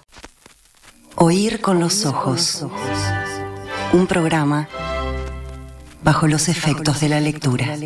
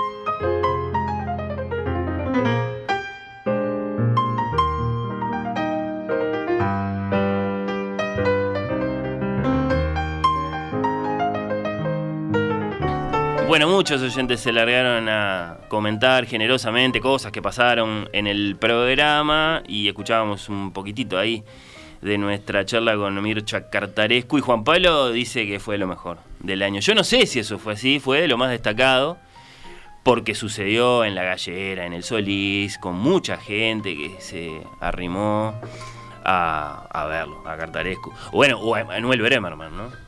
Que es una de nuestras estrellas y estaba ahí eh, para conversar con ese gran escritor eh, rumano. Eh, bueno, gracias a todos los que se están comunicando. Me voy a reservar unos minutos después para, para mensajes. Este es Oír con los Ojos, el programa de los oyentes. Continúan llegando personas vestidas de bisontes que claramente pretenden tomar el control de este programa, oír con los ojos a partir de este momento junto a un grupo muy particular de oyentes, o diría particularmente generoso, ya que cada uno de ellos es eh, la estrella o una de las estrellas de su propio programa de radio acá en Radio Mundo y sin embargo eh, los tenemos que difamar diciendo que tienen la amabilidad no solo de acompañarnos, sino incluso de vez en cuando haciendo aportes eh, muy valiosos. Así que bueno, muchas gracias muy grande por eso y por estar acá a Gastón González de la producción y la conducción de En Perspectiva y uno de los creadores y conductores de Cosas Dulces. Bienvenido. ¿Cómo estás, Fer? Bien, ¿cómo andas, Gastón? Te iba a decir que una de las presentes en realidad es la estrella de varios programas. Bueno, yo voy a tratar de ser exhaustivo. Eh, sí, sí. Eh, gracias Gastón por estar acá. Por favor, un placer. Eh, Siempre un placer este, En este programa una de las controversias este año ha sido Taylor no es una reina del pop porque no tiene hits. ¿Qué contestás? ¿Cómo que no tiene hits? Shake no, es el no Salió la primera, no le reconozco ningún otro. escucha del mundo en Spotify? ¿Con qué canción? Pues con todas, porque no tiene, no tiene hits. No sé cómo contestar eso. Dudo. Tiene, no sé, buscamos, buscamos el el top 50 de Spotify mundial, a ver si no hay ninguna. ¿Qué dice Valentina? No, no, no, ya hablé de Taylor Swift, ya no, no es necesario. Bueno, vos decís que las estadísticas de Spotify la validan como hitera. Sí, primero no, sé qué, qué, medición es esa para evaluar si es una estrella o no, pero eh, pero sí, seguro que tiene. Sí, él fue el disco más vendido del año, el que sacó. Tiene canciones que conocemos todos, decís. Eh, la actualidad es muy eh, fragmentada. Bien. Entonces no sé si eh, un... poco desapareció el concepto de algo que conocemos todos, me parece. Mm, bien. Pero, pero sí, Shake It Off seguramente, que aparte de las peores, lo lamento que sea la más conocida. Pero Gitero es bailable, lo que pasa. bueno, no sé. Del equipo, por decir algo y por decir de fútbol, Sebastián el zurdo Moreira, bienvenido. Muchas gracias, Fernando. Eh, eso es Shake Esa sí la sabemos todos. Bueno, yo no la conozco. Mirá, ni siquiera, ni siquiera la, más conocida de todas. Eh, déjalo. sí. Eh, está, está, claro. está, sonando porque esto, sí, esto es un hit. Ah, claro, no lo escuchás, pero está. Claro, es, es, muy raro estar en este estudio sin auriculares, pero los que agarré no andan, entonces no estoy escuchando lo que sucede. Acá estás de invitado. Eh, Gastón, eh, Seba, déjalo claro para siempre. ¿Te dicen el zurdo porque le pegás como el chino o por tu admiración por Lula? Eh, porque le pego como el chino. Bien, porque le pego como el chino. Bien, bien. Eh, es un apodo de muy temprana edad cuando todavía yo no, sabía lo que iba a pensar. este, era, era zurdo y parecido al Mencho, porque ese es mi otro apodo, el Mencho Medina Bello, entonces me dicen Mencho en mi familia. Mira. Eh, a pesar de que el Mencho jugaba en River y bueno, yo profeso simpatías contrarias. Sí, la verdad es que a mí me ofendía un poco. No es bueno que te digan como el ídolo de, un cuadro rival. Yo soy ah, hincha de boca. En ese sentido. Pero el Mencho, no, bueno, está bien, es, de River. Era muy gallego. muy de River. Sí, sí, sí. Y claro, Ah, claro, y, lo eligieron un poco porque no, que no haya zurdos en boca, los hubo toda la vida. Eh, pero el Mencho era por la cara, en teoría. Ah. en teoría me parecía físicamente al Mencho Medina Bello. O sea, habría que decirte, le pegas como el Diego, más que como el chino. Sí, por supuesto. Es una comparación justa. Sí, sí, sí. No, eh, Digo, si me zurdos en boca, me da que yo de boca conozco nada, pero. Podría el Diego jugó. Eh, creo que el chino se ha convertido un poco en el arquetipo del zurdo, por lo menos acá, acá, entre nosotros, ¿no? En, la cortita, creo que sí. Eh, bueno, eh, arquitecto, músico y sobre todo un gran hijo de punta, el conductor de Hijos de Punta desde las tardes de Punta del Este, Raúl Coe, bienvenido. Hola a todos, ¿cómo están? Bienvenidos. Es una alegría estar acá, la verdad. No, bueno, toda nuestra, Raúl, la, la alegría. Se discutió en su momento lo discuten ahora con Micaela, Manuela, Cristina. Eh, ¿no, ¿no, es un juego de palabras un poco fuerte, hijos de punta? Es un juego de palabras fuerte, genera controversia, tiene adherentes y detractores, pero se mete en la memoria de la gente. Es verdad. Y, eso hace que valga la pena. Para nosotros sí. Eh, jugársela por hijos de punta. Para me, gusta, me gusta cuando lo mandas como sigla tipo HDP. HDP. claro. A veces cuando hacemos comunicaciones más formales tenemos que poner HD punta. para, para ¿viste? no herir susceptibilidad. Eh, un programa de deportes que podríamos hacer, Seba, eh, es Cancha de la Madre. Sí, podría ser. podría ser.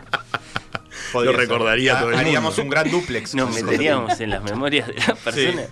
Ojo que puede pasar, ¿eh? Eh inspirados por acá, ¿eh? por el señor.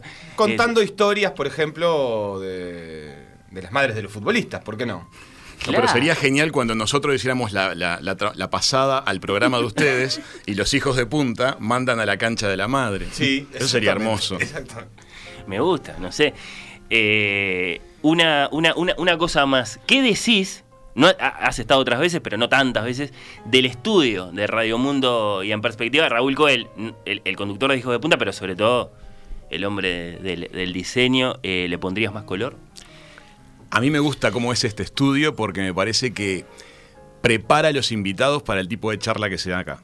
Ah, en ese sentido. Condiciona en la dirección correcta, me parece a mí. Porque la radio tiene un perfil, hay como una búsqueda general y me parece que este estudio como que... Para recibir candidatos a presidente. Empuja para, para que la charla no sea trivial, no sé, me, da eso, me connota eso. No, eh, démosle a esto el tamaño que tiene. Acá suceden las entrevistas políticas de Emiliano Cotelo, que son eh, una, referencia como no eh, periodística. Así que vos decís que... Yo creo que es adecuado adecuada. Sí, y también me parece que... siempre se trata de eso también, el diseño, ¿no? Más allá de... Y tiene que expresar algo y condicionar en la dirección. ¿Qué va a pasar acá? Hay que hacer ese ¿Qué va a pasar acá? Y de hecho, para llegar a este estudio, se atraviesa una galería que está llena de arte, tanto pictórico como escultórico, y creo que eso también, en los que van llegando a la emisora, activa ciertas áreas que condicionan en positivo. Creo que está logrado. Bueno, eh, última pero no menos importante, de la producción y conducción de En Perspectiva y una, bueno, eh, gran entrevistadora, una de las grandes entrevistadoras que tenemos en, la radio en materia de dramaturgos, actores, músicos. Eh, cada lunes y viernes en la conversación, Gabriela Pintos. Bienvenida. Muchas gracias, Fernando. Muchas, creo que es la primera vez que estoy acá. Un sábado. Un sábado también. Y me pone muy nerviosa estar de este lado. No sé por qué. Porque, Gaby es tímida. Claro, sí. Ella dice que es tímida. no es un chiste, yo soy muy tímida, muy tímida. Gaby, a la mañana cuando decís las noticias internacionales, ¿estás del otro lado? No, no, para eso entro acá. Ah, ya. Me pongo serio. Pero hace mucha radio en vivo desde la cabina. Sí, eso sí. Eso yo he sido testigo. Los flashes y todo eso sí sale. Claro, pero ahí vos sabés lo que vas a decir. Exacto, sí. Y acá no sabés qué te van a preguntar. No sé por dónde va a ir. Acá soy Gaby, tipo, abriendo puertas que, que generalmente no abro, hago al revés. Sí, te hacen cantar me hacen cantar, me hacen decir. Le tiene eso que es muy divertido, que es que eh, Emiliano es una persona que le encanta tener todo muy estructurado, famosamente, y no sabe nunca lo que va a decir Gaby cuando entra. Y lo pone muy nervioso. ¿Te das cuenta? sí, sí, eh, Pero lo, lograste. De hecho, muchas veces tampoco sabe la música del día. Ese, ese, guion de Gabriela está a la vuelta de la esquina, decimos. Ahí. Gaby es la única persona que lo sacude. A veces de, permite que de repente paso por redacción los viernes y Romy tira un, ay Gaby, ¿por dónde vas a ir? No. Voy a llevar agua al estudio y me voy. Bueno, eh, esta es nuestra sección Trapitos. Bueno, caramba. Eh, sos la encargada oficial, eh, Gabriela Pintos, de la crónica, mini crónica, en frases, de la fiesta de anoche. ¿Yo soy? Sí, nadie me estoy convirtiendo en este momento. nadie me avisó. Ustedes saben que yo duermo tres horas por día. Mis recuerdos se van así rápidamente. Bueno, pero... hoy no tenías que estar acá a las 5 ni a las 6. Pero las neuronas ya están quemadas, Fernando. Eh, pero estuvo muy linda. Se la pasaron, estuvieron los cuatro. Estuvo muy linda, los cinco. Se reunió. Porque eh, Valentina también La familia de Radio Mundo. Sí. Eh, anoche no, no, no, no pude estar y por eso quiero que me cuenten si la pasaron bien. Estuvo lindo, estuvo muy lindo. Seguramente el atardecer estuvo divino. Yo llegué más tarde, como es mi costumbre. Eh, y estaba toda la familia, como decías, de Radio Mundo. Frente a Playa Ramírez. Frente a Playa Ramírez. por eso, sí, sí, sí. Sí, sí. Entre, entre el samba y, y la feria del Parque Rodó, ahí estuvimos. Se dieron lindas charlas. En diciembre es uno de los lugares más lindos de la ciudad. Está precioso. Ah. Está precioso. Un poco, de, un poco de viento, pero se llevaba lindo. Me, me olvido todos los años de llevar más abrigo. Todos los años decimos lo mismo. Seba, ¿por qué siento que no tenés ganas de decir nada sobre la noche de esto? esto, esto Estuvo- ¿Es, es todo lo, lo que pasó en la fiesta queda en la fiesta? ¿Cómo No, es? estuvo precioso. Ah, tuvo bien. un momento de mucha segmentación en torno a, mm, a edades, a, a participaciones en programas, pero de a poco se fue amalgamando en una mesa ahí con la borra de, de- de la fiesta, digamos, que era los que nos íbamos quedando. Y ahí yo debo decir que se puso un poco más interesante. que el intercambio fue un poco más interesante. Bueno. Eh, porque conocimos gente nueva, digamos, Claro. no- con la que no estamos habituados. No a me están aportando muchos detalles, igual, mucha abstracción. Eh, Emiliano Cotelo presente. Por supuesto. Eh, Claro. Por supuesto, sí, sí. Ahí se acercó Emiliano. Un José Miguel en la India. No lo vi. No José lo vieron. no lo vi. No lo vi. En Francia, en Japón, en Estados Viajando Unidos. para algún lado. Estás sí. juntando millas, José Miguel viaja mucho. En alguna parte, sí, sí. Bueno, cumpliendo con sus eh, tareas, ¿no? Para, la- para eh, el Departamento Guillermo de Cultura de la Martoni Intendencia. estaba muy preocupado por imponer Jefe técnico su de la radio, música sí. Ah, mirá. por sobre la del rock al samba, que en realidad es mucho más fuerte y está mucho más cerca de, de Rodelú Pero que el aparte- propio Rodelú. Me imagino. Claro.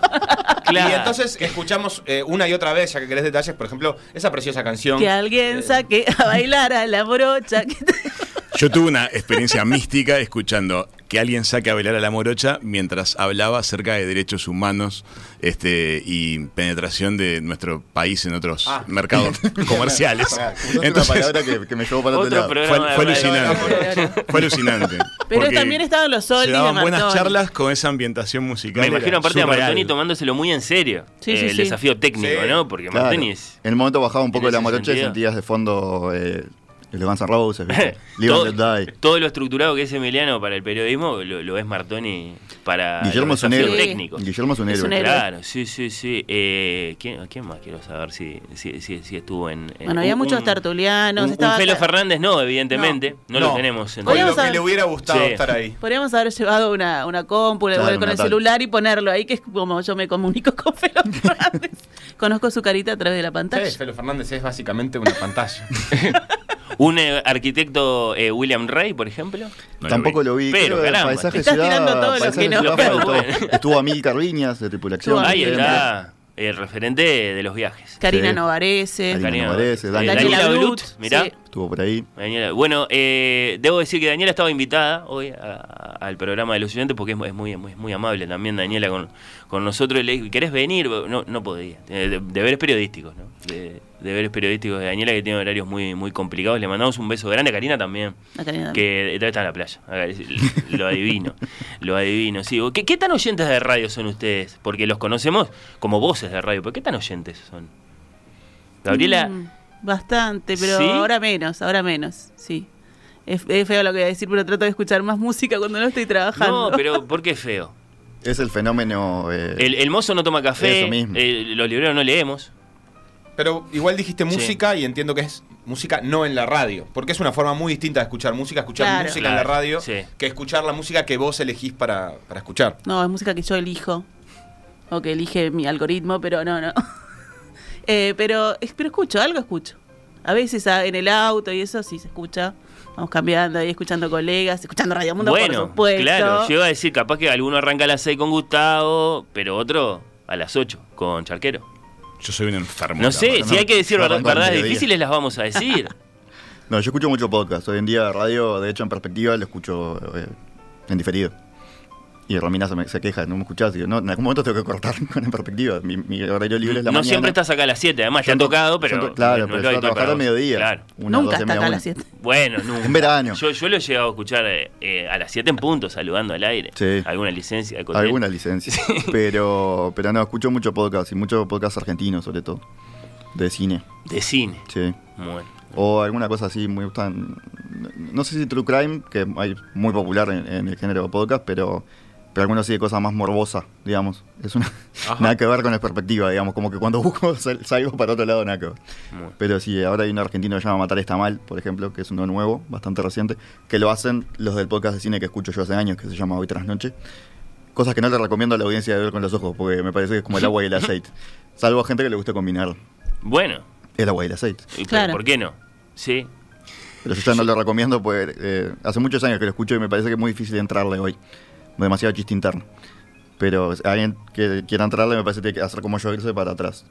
Los oyentes de radio son, son, son, personas muy inquietas. Y bueno, y quienes hacemos radio creo, creo que también. Yo hago ir con los ojos y a las 3 si puedo pongo fútbol a lo Peñarol. Seba, eh, a vos te adivino más oyente, oyente de radio. Sí, sí, yo escucho radio casi todo el tiempo que no estoy haciendo eh, otra cosa laboral, pero es cierto que el universo de posibilidades de la radio hoy es tan grande y también cuando uno empieza a acercarse a trabajar en la radio, tiene tanta gente conocida que hace radio a la que le debe mínimamente una escucha que te queda la sensación de que en realidad ya no escuchas radio porque eh, eh, nunca estás pudiendo abarcar del todo la cantidad de ofertas. Pero si me pongo a, pensar en realidad, yo cuando estoy cocinando, o cuando estoy limpiando, o cuando estoy en el auto, o cuando, yo qué sé, me estoy por acostar, siempre estoy escuchando radio. ¿Qué voces suenan mucho en tu vida, Seba? Eh, un par. Y escucho, bueno, escucho bastante en perspectiva, escucho eh, Ernesto Tenenbaum, que por alguna razón siento que está conectado con. Está pasando por un gran momento. Sí, en Radio con Voz, que escucho bastante.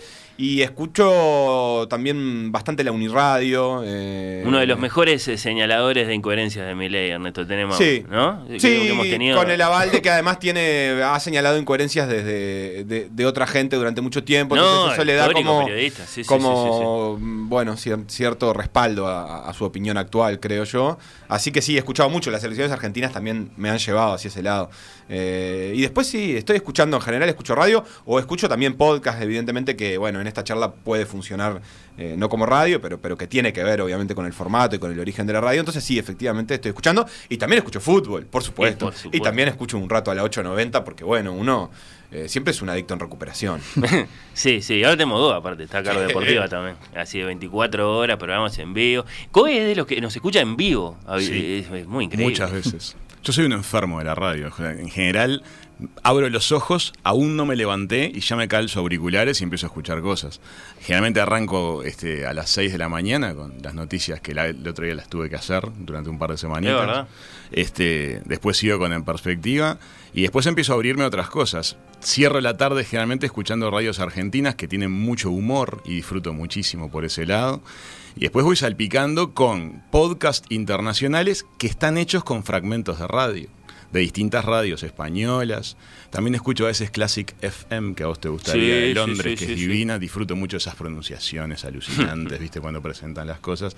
Y disfruto también la música clásica. Pero eh, en general en casa yo siempre estoy escuchando algo. Sí, sí, sí. Tengo a todo el mundo medio harto, ¿no? Porque no me gusta usar auriculares, entonces siempre tengo el teléfono. A mí esto me cambió la vida, porque no, no solo son inalámbricos, entonces uno puede andar... Eh, por su casa, digamos, mucho más libremente que con un cable cruzado, que es una cosa espantosa. Si me puedes usar uno solo incluso. Yo soy peor porque ando con un combinar... humano. O sea, tengo el teléfono en el bolsillo sonando. Ah, no, eso está muy mal. Ah, eso está muy bien. Yo he, hecho algo autoritario lo voy a mostrar aunque no se vea que es no, que yo lo que hace camino, como no tengo auriculares hace mucho tiempo, camino por la calle así. Hermoso ese con el celular cervical. Eh, de una manera muy especial porque no eh, tampoco quiero que el cuello me tape el parlante, entonces tengo una técnica. cosas así. Incluso ando en bici así. Porque por algún motivo no he logrado encontrar un auricular que me quede cómodo. Vamos a la audiencia contar que Moreira se ha puesto eh, su celular como un loro. Eh, para Entre la clavícula y la oreja. Sí, sí. Este, es un programa que vamos a hacer entre la clavícula y la, oreja. Y, hace el gesto que hace eh, eh, el que se pone el, teléfono de tubo para liberar las manos, ¿no? De apretar un poco ahí la, oreja contra. Como una especie de rapero del Bronx, pero que, llevaba ese gran pasacaset. Es verdad. Pero bueno, claro, pero eso tenía onda. Esto es entre, entre lo incómodo y lo impresentable. Eh, sí. Capaz que lo impones, Eva. Yo creo que sí. es, la, respuesta que tengo. Cuando aparezca en un videoclip va a quedar impuesto como tendencia. Te tenés que comprar un par de estos, Seba. Vos sabés que me tengo un gran problema con el tema de la batería. radio de aire, con esto solo streaming, porque obviamente la radio de aire en el celular solo con cable, pero, eh, eh, históricamente me pasa que los tengo sin batería siempre, entonces he, renunciado. Pero se cargan. Sí, pero no, no, no es para mí. Son dos problemas muy extraños. me compré unos de cable, pero no me andan porque no sé qué, no conecta de, mis, de, mi celular con la ficha, y entonces decidí abandonar toda pretensión. Eh, la gente se está enterando de que las personas que hacen radio no, no necesariamente son muy virtuosas en, materia, por ejemplo, de, de, escuchar la radio. tuvieron un buen año, ya que estamos con SEO. Eh, volvió PDA, a Radio Mundo y, y, con por decir fútbol, además con esas eh, transmisiones que, disfrutamos en, los partidos de Uruguay en las, en las eliminatorias, ¿cómo la pasaron? Eh, espectacular, es, es, muy esporádica la participación de por decir algo y eso siempre tiene un, bueno, una, como una nota. Seis partidos transmitieron, ¿no? Seis partidos transmitimos. Los seis que lleva Uruguay. En realidad creo que transmitimos alguno más fuera también de, Radio Mundo de, de, forma independiente, digamos. antes de que. ah, claro, antes de este regreso. Sí, sí, sí. sí. también estuvimos este, saliendo por este año en algún momento por Uniradio. Eh, no, si tuviera que decir algo, por decir algo distinto, eh, hmm. sería que además tenemos una especie de formato, no de fonoplatea, pero bueno, como tenemos transmisiones en vivo de los partidos de Uruguay Cuando Uruguay juega en el exterior, ahí está. Claro, los hacemos desde un bar. Y bueno, eso ha agregado una parte muy interesante y muy divertida a la hora de, transmitir el partido, que, la verdad que no es tan común, o yo no, por lo menos no estaba tan acostumbrado. Eh, hicimos eh, algún programa, por decir algo, desde, desde el, el, bar El Hormiguero y después las transmisiones desde desde ahí. Y bueno, la verdad que es muy interesante, es muy interesante, se genera una dinámica distinta en la que uno cree que la gente lo está escuchando. En definitiva, la gente que está viendo un partido está ya se ha olvidado de que uno está ahí, pero eh, no, es que te están mirando como relatas el partido, porque están mirando el partido como corresponde, pero se genera eh, otra sensación, que es hmm. la de la radio doblemente en vivo, digamos. ¿Estaba el Tincho ayer en, la fiesta? Estaba el Tincho. ¿Estaba el Tincho? Eh, sabemos que... Quizás esté todavía en Rodelú. Ah, bueno, caramba. Eh, de, Víctor Hugo Morales sabemos que tiene el talento para relatar. ¿Qué más tiene de Víctor Hugo? Eh, no, lo conozco, Martín Rodríguez. ¿Qué más tiene de Víctor bueno, Hugo? opina fuerte de política. bueno, Es lo que estaba pensando, con buscar una manera para decir eso, sin decir de qué cuadro es, digamos. es un periodista muy completo, más allá es un periodista de, su, evidentísimo talento para, para relatar. Yo creo que tiene la pasión por el relato. A, Martín Rodríguez nada le gusta más que relatar. Em, Qué voz que tiene Martín Rodríguez. ¿eh? Y al mismo tiempo un interés general por la vida que, no lo limita a eso.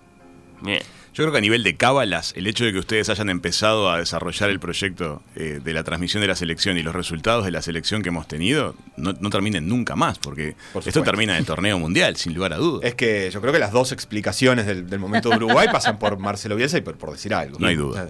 Claro, el regreso, por decir algo, a, Radio Mundo. Al hogar. Y el debut de Radio Mundo con transmisiones eh, deportivas, ¿no? Eh, ¿Y con qué equipo? El mejor que podíamos pedir. Eh, COE, el regreso de Hijo de Punta a Radio Mundo. Exacto. También Hijo de Punta que sale en vivo en Punta del Este de, 2 a 4. Y que, y que llega a Radio Mundo a las 11 de la noche todos los días. Con su audiencia propia. Nosotros a la mañana siguiente, cuando entramos al estudio, agarramos el teléfono y están los mensajes que nos dejó la audiencia de Radio Mundo que escuchó el programa en el trasnoche y es muy lindo, les contestamos a todos, es, un placer eso. Ah, pero qué este, Lo disfrutamos muchísimo. contestarle eh, a los oyentes?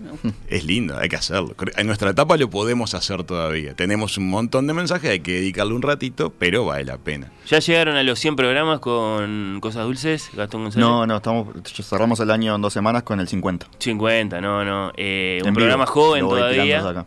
Pero, ah, claro, para que celebrar. en vivo, claro, con Vale, que la vamos a traer de noche.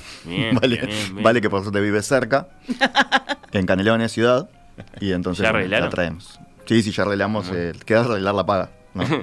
sí, Pero, sí.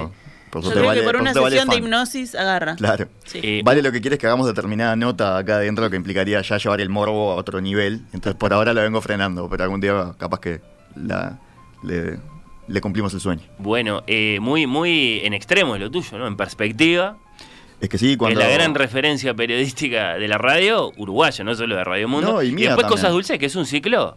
Distinto. ¿Cómo lo vas a describir? No, eh, a mí, yo en perspectiva tengo un, no solo trabajo ahí, porque a veces siempre, siempre que vengo acá hago chiste con Emiliano y Emiliano debe estar escuchando y, y decir. No sé. En algún, en algún, día, en algún momento le va a dejar de hacer gracia. Eh, pero no, para mí es mi referencia filosófica del periodismo también en perspectiva. Pero cuando quise hacer un programa mío dije, voy a hacer lo contrario. porque, porque no me da la cabeza para hacer dos en perspectiva, sería inviable desde todo punto de vista por el laburo que lleva. Eh, la seriedad que tiene en perspectiva es del otro lado implicada. Bueno, pero podrías decir todo lo que, lo, que, lo que no te dejan decir de mañana.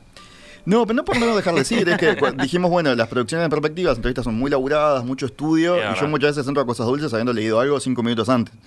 Eh, porque es como queremos hacer que, salga lo que salga, y, sale como somos periodistas, eh, ya elegimos los temas más o menos teniendo cierta idea, no es que cinco minutos antes me entero de quién es la persona que viene, pero bueno, en realidad la persona a veces... Una, es una buena idea esa.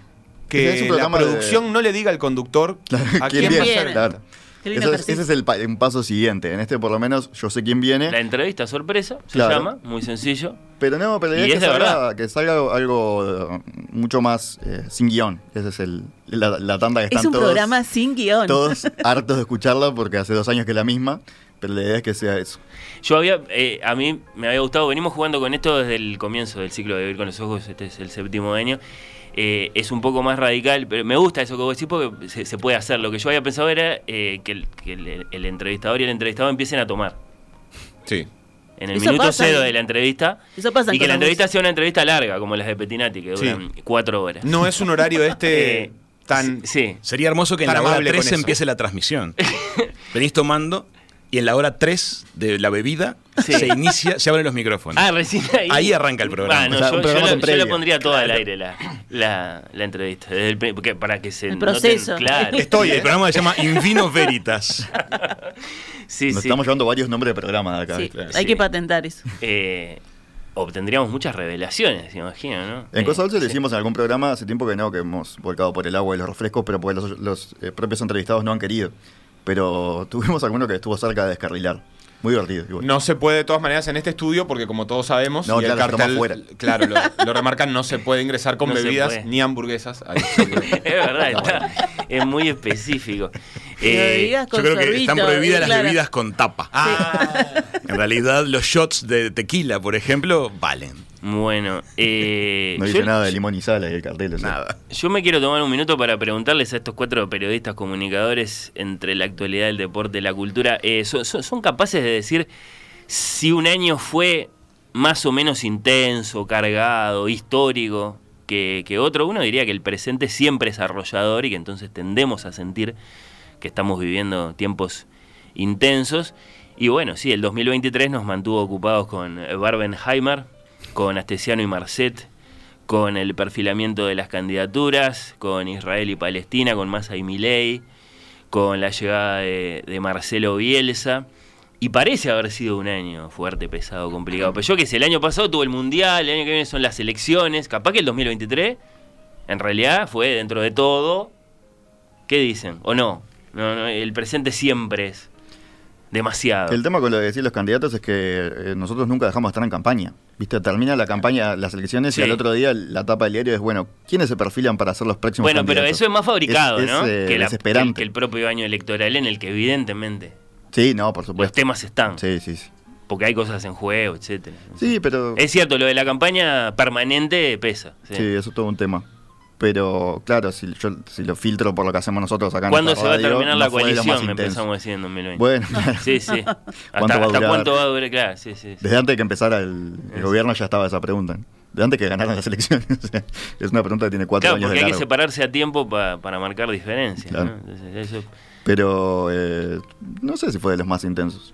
Bien. No sé, Gaby está metida acá, más, más incluso sumergida en información que yo. Bueno, pero fue variopinto, ¿no? O sea, como que tuvimos bastante, aunque hay veces que hay meses y acá que hablamos frente, solo de y un acá tema. frente a Torre Ejecutiva, además. eso está divino, eso está divino porque parece que todo sucede acá. Las manifestaciones, y son a las, a las 12 que empiezan noticias al mediodía, yo soy feliz. Pero aún las narrativas, aunque no esté pasando nada en la plaza, las narrativas se habla del piso 4, del piso 9. Yo digo, y nosotros miramos ahí, y decimos, ¿por qué no vimos nada, che? Interesante cargo ser ascensorista de la torre, ¿no? Uh. Porque te vinculás todos los pisos, están todos los temas de conversación ahí. Es, como es, peor que el portero. Y el portero sabe todo, pero el ascensorista claro, está los pisos. ¿Y qué decís, Coe, del 2023? Y yo creo, nosotros en el programa en particular, a las, a las noticias locales las tocamos un poco tangencialmente. Tiene que pasar algo muy grueso para que lo toquemos en, la, parte de noticias del programa. En general vamos a, a lo internacional. Este, nos gusta mucho esa mirada como hacia afuera, este, nos enriquece. Y fue un año que estuvo muy movido en lo internacional, sobre todo por dos guerras, ¿no? O sea, hacía tiempo que no se disparaban dos guerras Ucrania Rusia el año pasado y, este que sumar a esta guerra. Además, conflictos por África, o sea, ah, está muy tensa el, ambiente internacional. Y, y, también están pasando alianzas y cuestiones eh, relativas a lo medioambiental, relativas al comercio, que nos parece muy atractivo. Ahora, ¿es el año más tenso de, los que hemos vivido nosotros? creo que siempre tenemos la expectativa de que pueda empeorar. Pero bueno, es un año que me parece que va a quedar, por varios motivos, se va a meter en la historia. Los años en los cuales arrancan guerras, por ejemplo, en los cuales este, suceden cosas como las que a veces estamos viendo estos últimos días, me parece que tiene potencial para meterse en la historia. Lo peor que le pasó al pueblo judío desde el holocausto, por ejemplo, es una frase que escuchamos. Ahí me tiene un poco eh, desesperado escuchar solo esa frase. Eh, este año, ¿no? O sea, en este 2023. Pero yo qué sé, en materia de deporte, eh, el año que viene está la Copa América. El año pasado había estado el Mundial. Y el año pasado estuvo el Mundial. Por eso. Sí, yo, yo, yo, tiendo a pensar que todos los años son más o menos este igual año de importantes. Liverpool, sí, sí, Más, descanso que eso.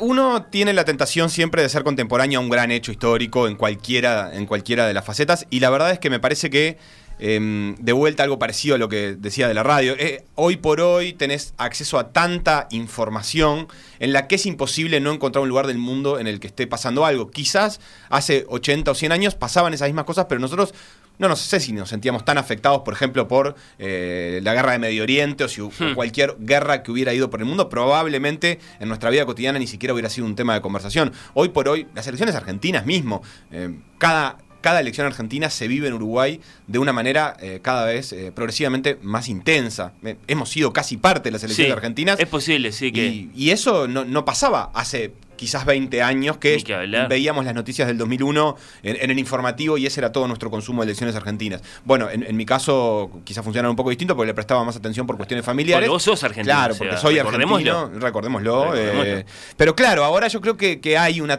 hay una, una sensación permanente de estar viviendo todo el tiempo en un momento histórico. Estaba pensando que quizás el año en el que pasaron menos cosas haya sido el año pandémico, que al mismo tiempo seguramente sea la cosa más importante que nos pasó en mucho tiempo. Es cierto, el mundo se congeló un poco, entonces hubo una serie de noticias eh, de guerras, eh, sucesiones y, discusiones que, no terminaron de, materializarse, pero justamente porque esa era la gran noticia y el gran impacto que, todavía estamos viendo a nivel de salud, política y economía, que es el año donde no pasó nada, en realidad fue el año donde pasó lo más importante que nos ha tocado. Sí, sí, un hecho, sí, sí, de esos que quedan muy, muy, muy, muy marcados. Bueno, antes de despedirlos, como este es un programa sobre libros y como algunos de ustedes trajeron libros. Uno eh, cumple con lo que le piden. No, está muy bien, está muy bien. Quiero que los mencionen. que a mí no me lo pidieron, creo que no me tenían fe. ¿No te lo pedí hoy? No. Qué desastre. no sé por qué no te pedí. A mí me lo pidió, sí. ¿No te pidió 200 pesos? No, pero no me tenía que le traiga un libro y 200 pesos. Pero, Yo cumplí. Pero a, lo mejor era porque, no sé, porque el taxista no tenía pozo o algo así. Seba, no, sé, me imagino una situación de ese tipo. Mencionen, por favor, eh, los libros que trajeron. A mí, ¿Los compraron este año? ¿Los leyeron este año? Yo lo, leí este año, libro, traje dos. El primero que, les traje es un libro que tiene muchos años en realidad, pero a mí me llegó este año. Me contacté este año con él y me, me emocionó, me enseñó cosas.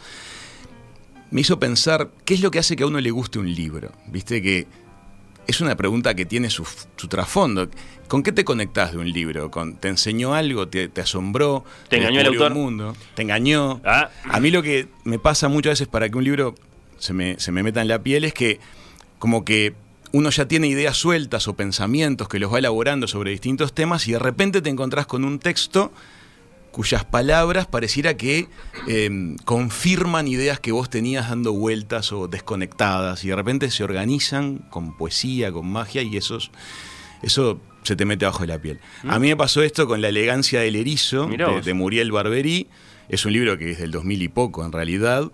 Este, es un libro sobre la amistad y es un libro sobre algo que recién decía Gastón, que me pareció hermoso, en cuanto a que a veces los humanos tenemos capas, tenemos pieles superpuestas y mm, nunca sabemos qué hay debajo de esas capas. Y muchas personas, tal vez todos, eh, escondemos, encerramos distintos tipos de tesoro. Y los protagonistas de este libro, este, solamente al lector le muestran su interioridad solamente al lector le muestran sus verdaderas pasiones, sus amores, sus emociones. ¿Y ese es el erizo? El erizo es el... Ahí está un poco el paralelismo con Yo le conozco la fama de este libro, pero no, no, no, es una sabía. delicia. Mirá, qué bien. Es una sucede en París, es un edificio de un barrio burgués, un edificio muy burgués con una cierta población este, que tienen todas sus, sus características, sus, sus, magias y sus miserias. Y la portera del edificio, que todos asumen Sí. que es una persona muy sencilla, muy simple, de comportamiento muy simple y muy básico, eh, puertas adentro, es un tesoro de erudición, de conocimiento, de pensamiento filoso, fi- filoso y constructivo, y su mirada sobre ese París que tiene delante es única. Bueno. Y es un libro que me parece hermosísimo. Hacemos un poco de, de- movimiento. Me quedé pensando Una- en eso, sí. eso de que tenemos capas, de que los seres humanos tenemos capas y que no las conocemos. Recomiendo para los seres humanos que nos están escuchando eh, hacer saben, teatro. sí. Eh, en el teatro, haciendo teatro, uno conoce muchas capas de uno que no sabía que tenía. Pero hacer teatro eh, o, o Actuar, hacer teatro terapia. plenamente. No, está bien. No, el, Cantar el teatro también. no es terapia. Porque hay eso, ¿no? Sí, uno dice, ay, vine acá para hacer terapia, para sacarme la Incluso timidez. Saralegui No. lo lleva a sus planteles. No se va, ya aprendimos contigo que la timidez no se va. No se va la timidez, Parece no se que va. sí, pero no. No, no, no. ¿Qué Es- trajiste? Es una cosa crónica. ¿Trajiste una tocaya? Traje una tocaya, sí, pero no por tocaya, eh, sino porque la verdad es que yo leo poco. Y gracias a una compañera de, de acá de, de la radio, Florencia Novelasco, que se integró a un club de lectura y creo que este fue el primer libro que tuvo que leer. Y me lo contó y me enganchó, y entonces me lo prestó este, muy generosamente.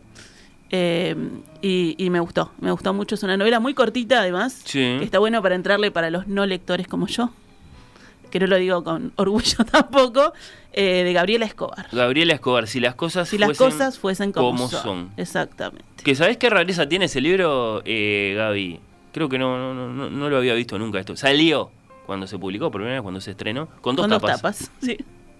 No, te podías es, eh, indistinto. Te comprabas una tapa o la otra, tenía dos tapas el libro. Guillermo Stoll es el artista de, de las obras que están en las dos tapas, que son, que son muy lindas las dos. No sé si no se decidieron en la editorial o no sé cómo se Claro, podía haber sido, ¿no? Y sacaron las dos tapas. Eh, es una novela Está bueno corta. para el próximo libro con Felo, Seba. ¿No se ponen de acuerdo? Dos tapas. Dos Que es básicamente Lo que en lo que consiste trabajar con Felipe. no ponernos de acuerdo. No, ponerse de acuerdo. Sí, sí, sí. Bueno, eh, das fe entonces de que, de que es un muy buen libro si las cosas co- fuesen como son de Gabriela Escobar. A mí me gustó mucho, es una novela corta que cuenta la historia en primera persona de, de una mujer que tras una separación vuelve a la casa materna, eh, que es un lugar muy especial, extraño, por lo menos para mí, capaz que no para ella, que creció ahí, con personajes que son su mamá y sus dos hermanos, que tienen una simbiosis importante, como, como una cosa sola. Eh, y además está eh, separada en 70 partes, ¿no? Como cortitas así, este, que están numeradas. Y es, es corta la novela, pero no deja de ser como densa. Tiene momentos en que, como profundos, densos, como te hacen tragar saliva. Y después tiene otros que te sacan una sonrisa. Eh, y, que, y que está muy bueno. Muy a mí me pasó lo mismo que, que a la protagonista. Me separé y tuve que volver a la casa de mis Ah. padres con otra con otro apéndice que era mi hija, pero por suerte fue una, una historia mucho más feliz. Pero viste, que cuando la las de narrativas provocan un eco en nosotros, se nos, se nos anclan.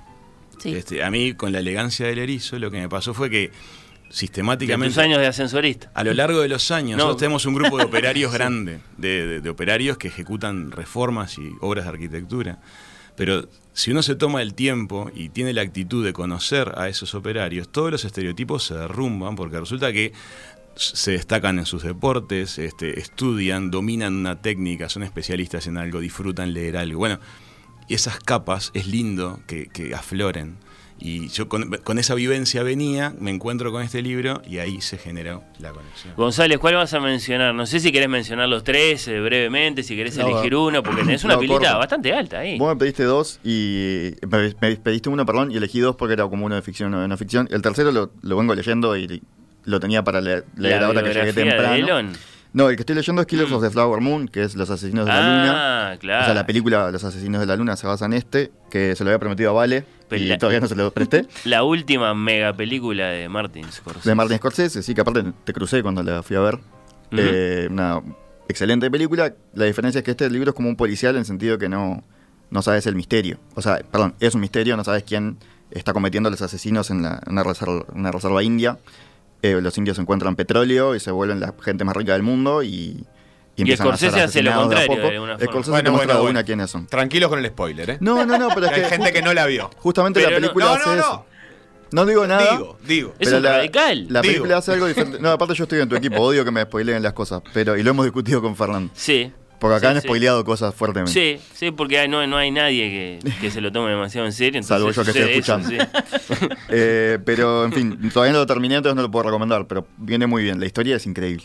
Eh, y después tengo uno de no ficción que no sé si me gustó tanto, que es la biografía de, Ah, de Elon Musk, de Walter Isaacson. No sé si me gustó tanto, si lo disfruté tanto, pero sí me pareció el libro más importante que leí en el año porque creo que es un personaje al que hay que conocer, más allá del, del, Hasta donde se puede. boludo que, que Sí. dice cosas en Twitter eh, y que es el dueño, además. Pero el nivel de, de- del poder que tiene Elon Musk que no te das cuenta capaz. El hombre más rico del mundo. no, pero no solo por eso. El- eh, con Starlink Ah, eso ha es- influido mucho en la guerra de Ucrania, por ejemplo. Y hasta el punto de que ha frenado ataques por no proveer internet. Y entonces decís, bueno, se supone que es un tipo que es dueño de empresas de tecnología. ¿Qué hace teniendo ese tipo de poder geopolítico?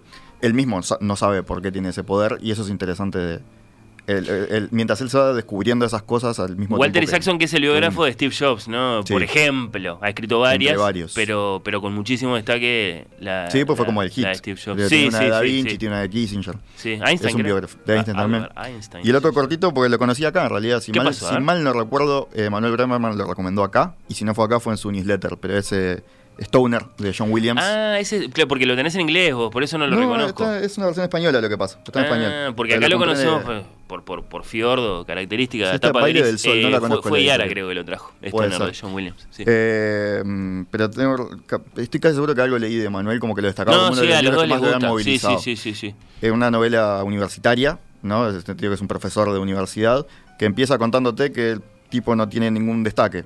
Eh, empezó, vivió así su vida y se murió a tal edad. Hmm. Sus colegas no lo recuerdan. Eh, hay una- un lugar en la universidad que tiene su nombre, pero es lo único de él y no fue por no fue porque fuera muy destacado, sino como por ponerle algo. Sí, Cuando sí, lo homenajearon sí, sí. no vino nadie. Empieza así, vos decís, ¿por qué voy a leer un libro sobre esta persona? Y, y termina siendo revelador eh, desde lo humano. Muy recomendable. ¿Eso es un libro? Esto es un libro que se llama Vademecum de Alergias. Es eh, de Agustín Silvera y Fima Díaz.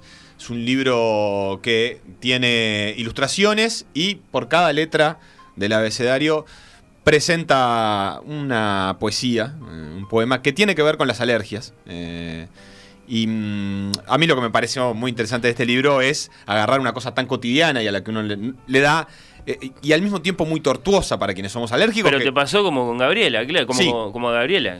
Te, Sí. te reconociste. Me reconocí en, en decenas de estornudos y de situaciones que van apareciendo y a las que uno eh, no les da tanta, tanta pelota a veces y que eh, son tan tortuosas para la vida cotidiana. Digo, te hacen eh, inclusive evitar casas, que incluso en algunos casos puede ser la propia, ¿verdad?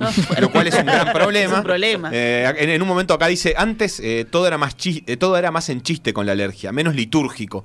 Ahora las alergias son locas por cobrar el presentismo.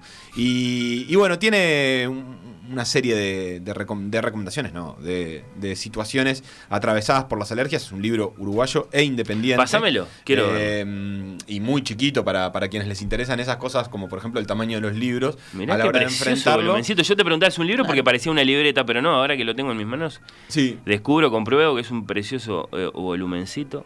A Dos autores que viven en Maldonado. A eh, pérdida de editores. A pérdida de editores. eh, y que con esa honestidad con la que le pusieron el nombre de la editorial Sí. eh, han hecho este trabajo independiente que la verdad es que me encantó, me encantó eso, el encare eh, sobre la, sobre las alergias eh, de una forma poética y, y yo sé que no es terapéutico en un punto, como, como dice Gaby, pero también lo terapéutico, toda cuestión que te haga sentir mejor Sí, claro. en un punto eh, es terapéutica y yo creo que ellos han decidido, eh, bueno, enfrentar un enemigo de, la- de lo cotidiano desde la poesía eh, y bueno, acompañar a quienes sufrimos estornudos. Mencioná el, mencioná el otro, eh, Raúl. ¿Te gusta el psicoanálisis a vos, eh? Sí, lo disfruto mucho, estudié, Sí. inclusive le, le- le puse mucho amor en un periodo este, y sigo leyendo muchos libros al respecto. Y entrevistás psicoanalistas también, ¿te Lo gusta? disfruto, sí. Sí. Este, este es un libro de Irving Yalom, que es un psicoanalista muy destacado. Este, adorable en realidad. Que se hizo famoso con una novela, ¿no? Tiene muchas, El día que Nietzsche lloró. El día que Nietzsche que es una novela sobre llegó a teatro también, pero tiene muchas cosas interesantes a lo largo de, su carrera como escritor en particular. Y este es un libro que a mí me cambió mucho en un montón de aspectos, se llama Mirar al Sol. Se llama así porque es algo que habitualmente no hacemos, no queremos mirar en forma directa al sol. Y en realidad el libro habla sobre el miedo a la muerte. Eh, en el sentido de que no queremos mirar hacia ese sector de, la, realidad. Eh, no obstante ello, él escribe este libro y creo que aporta muchos elementos para enfrentar eh, muertes recientes, muertes cercanas, de una manera constructiva. Y años después de este libro en particular, hace muy poquito, su esposa se enfermó gravemente, terminó falleciendo, y durante el proceso de esa enfermedad escribió otro libro que se llama Inseparables. Eh, la relación de él con su esposa era muy particular, una relación muy basada en un amor intelectual, un amor muy cerebral, este, adorable de escuchar y de leer, adorable. Y mm, me parece muy, muy bello cómo escribió ese libro atravesando una etapa tan difícil de su relación de, pareja y lo coherente que es con este otro. Es decir, él aplicó lo que había sugerido en su caso personal. Y eso me parece una honestidad profunda y muy difícil. Y es un libro que deja en realidad es mirar al sol. No queremos hacerlo, pero si nos animamos, sale, uno mejor de lo que entró. Son eh, periodistas, son comunicadores, son muy buenos lectores y, a veces hasta escuchan este programa, lo cual por supuesto eh, se, los agradezco de corazón eh, a, los, a los cuatro. hablando de cosas que pasaron en el programa este año, repasábamos nuestras entrevistas con autores del mundo y en cuanto a autores uruguayos, en Oír con los Ojos, en 2023 Dialogamos con los escritores Henry Trujillo, Nicolás Alberte, Alejandro Ferreiro, Sebastián Miguel Conde, que también pasó por la conversación, pero en tanto que dramaturgo. Es verdad. Es verdad. Están las dos charlas ahí para ir a buscarlas. Lourdes Silva, Olimpia Frick, que no sé si saben quién es Olimpia Frick, es Constanza Moreira, que publica novelas con, con el seudónimo de Constanza, de, de Olimpia eh, Frick. Eh, no hubo más remedio que. política con el seudónimo de Constanza Moreira? bueno, eh, claro, es novelista. la, parlamentaria es Frick, que se hace pasar por Constanza Moreira. en la entrevista no hubo más remedio que bueno que dejar claro que ella era Constanza Moreira. ¿Qué vamos a hacer? Pasó Azul también, por este Oír con los Ojos el séptimo año. Pasó Marcelo Estefanel, Tamara Silva, que después ganó dos Bartolomé y dale, mirá, eh, te, sucedió. Sí, Porque vos ganaste el Revelación 22 eh, y ella ganó el Revelación 23 y además ganó el, el, de narrativa. Eh, felicitaciones, por eso no me acuerdo si llegué a decírtelo. Eso eh, sí, me diste vos el premio, aparte.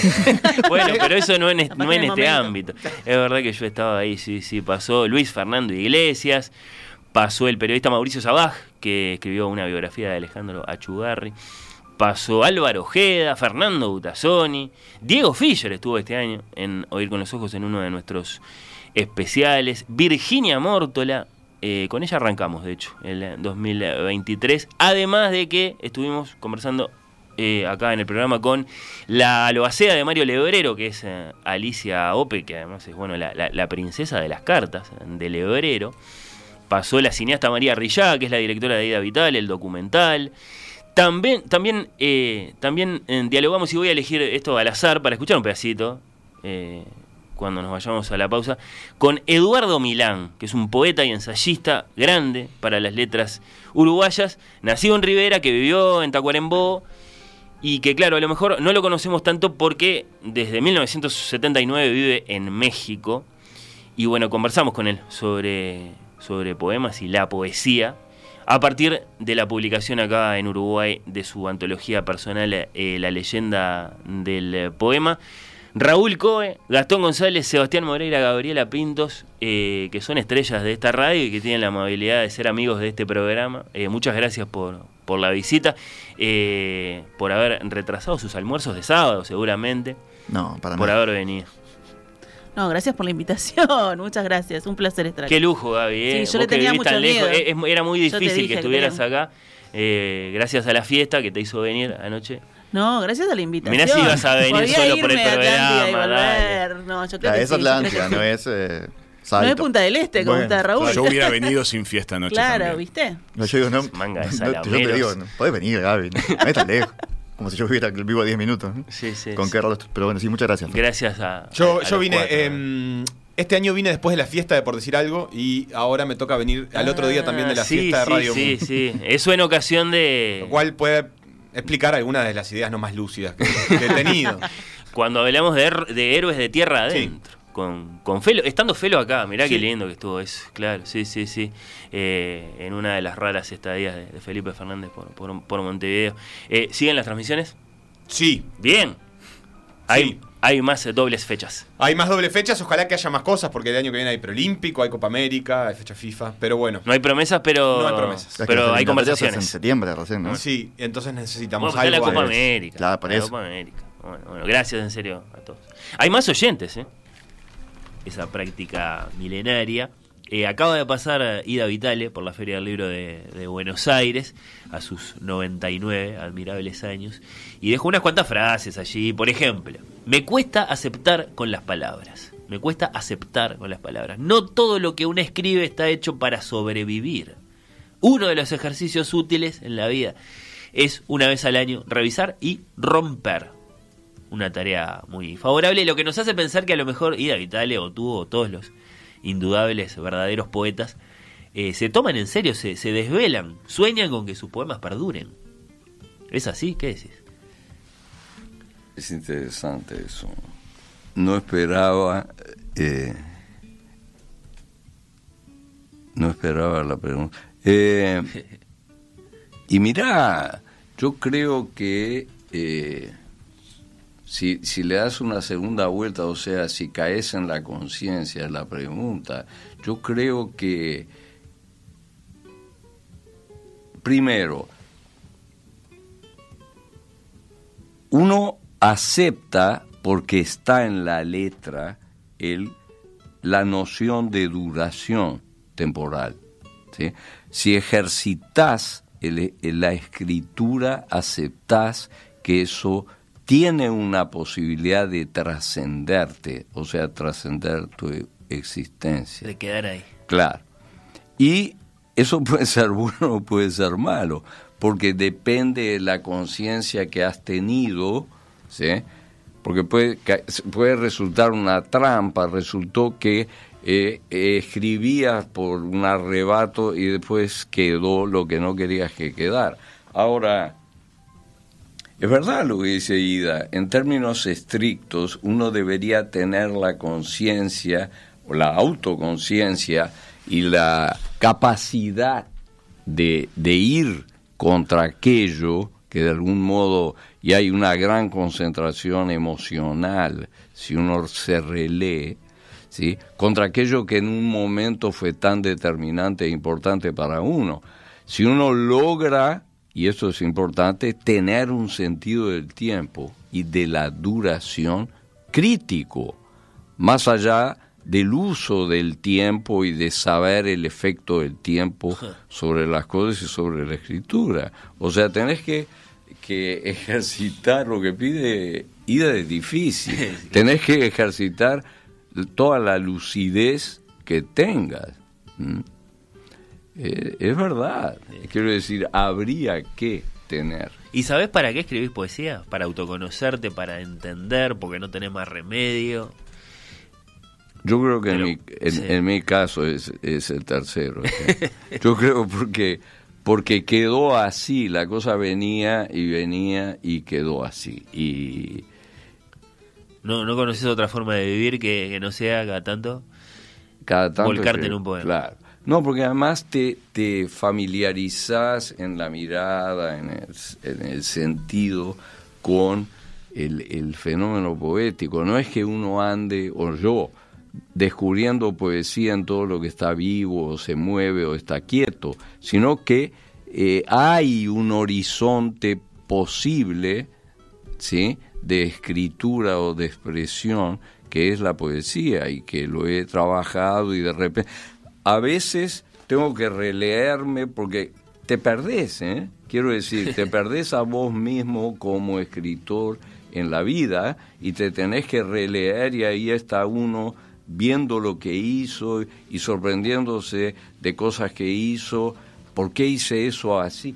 Y bueno, eso es el peligro, sobre todo cuando ya estás editado. Cuando ya estás editado, cuando eh, ese libro, claro, eh, es irreversible. Exacto. Eh, Oír con los ojos. ¿Ves lo que te digo? De lunes a viernes a las 23 tenés información y diversión con los hijos de punta.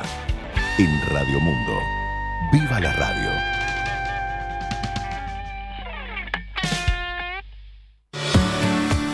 Natural. Elige lana. En Don Baez apostamos al consumo responsable y a la sustentabilidad. Somos la primera empresa B certificada del rubro indumentaria en todo el Uruguay. Diseñamos y fabricamos productos nobles y naturales hechos 100% en lana fina sin teñir. Conoce todos nuestros productos en nuestro local de Yauri 514 o en nuestra tienda online donbaes.com.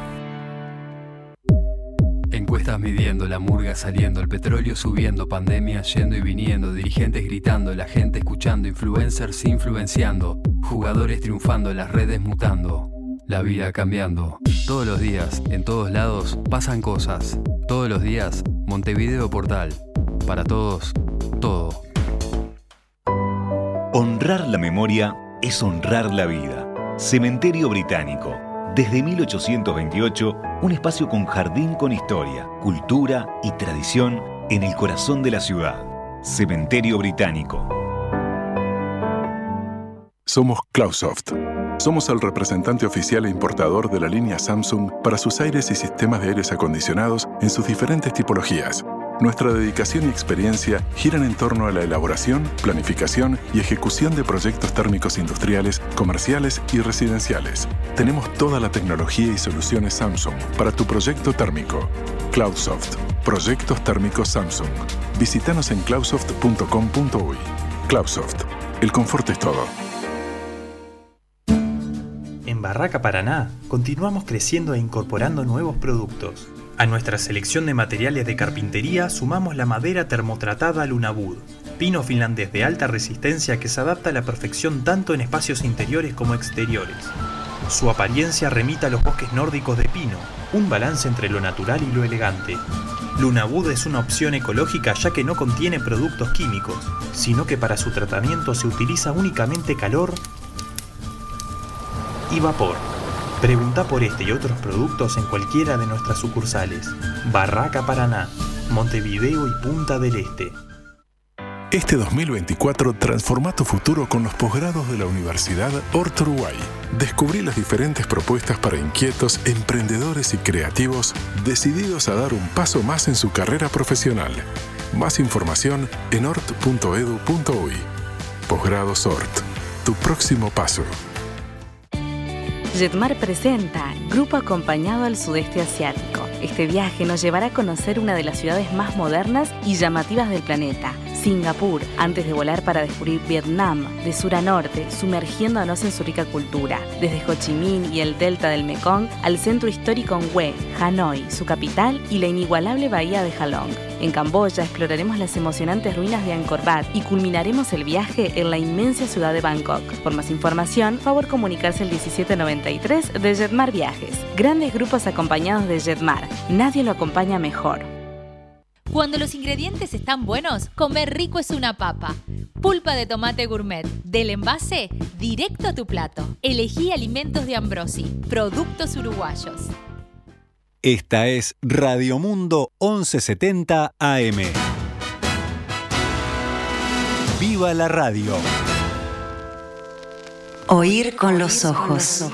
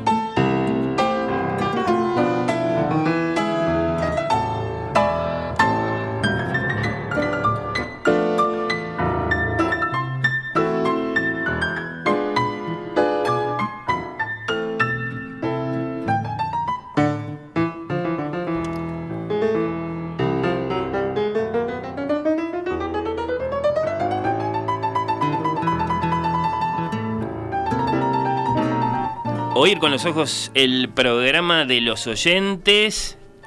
Quería que se expresaran, pasaron oyentes oyentes, pasaron oyentes que además son compañeros eh, de la radio y están ustedes del otro lado, 091-525252, oír con los ojos en Twitter, en Instagram.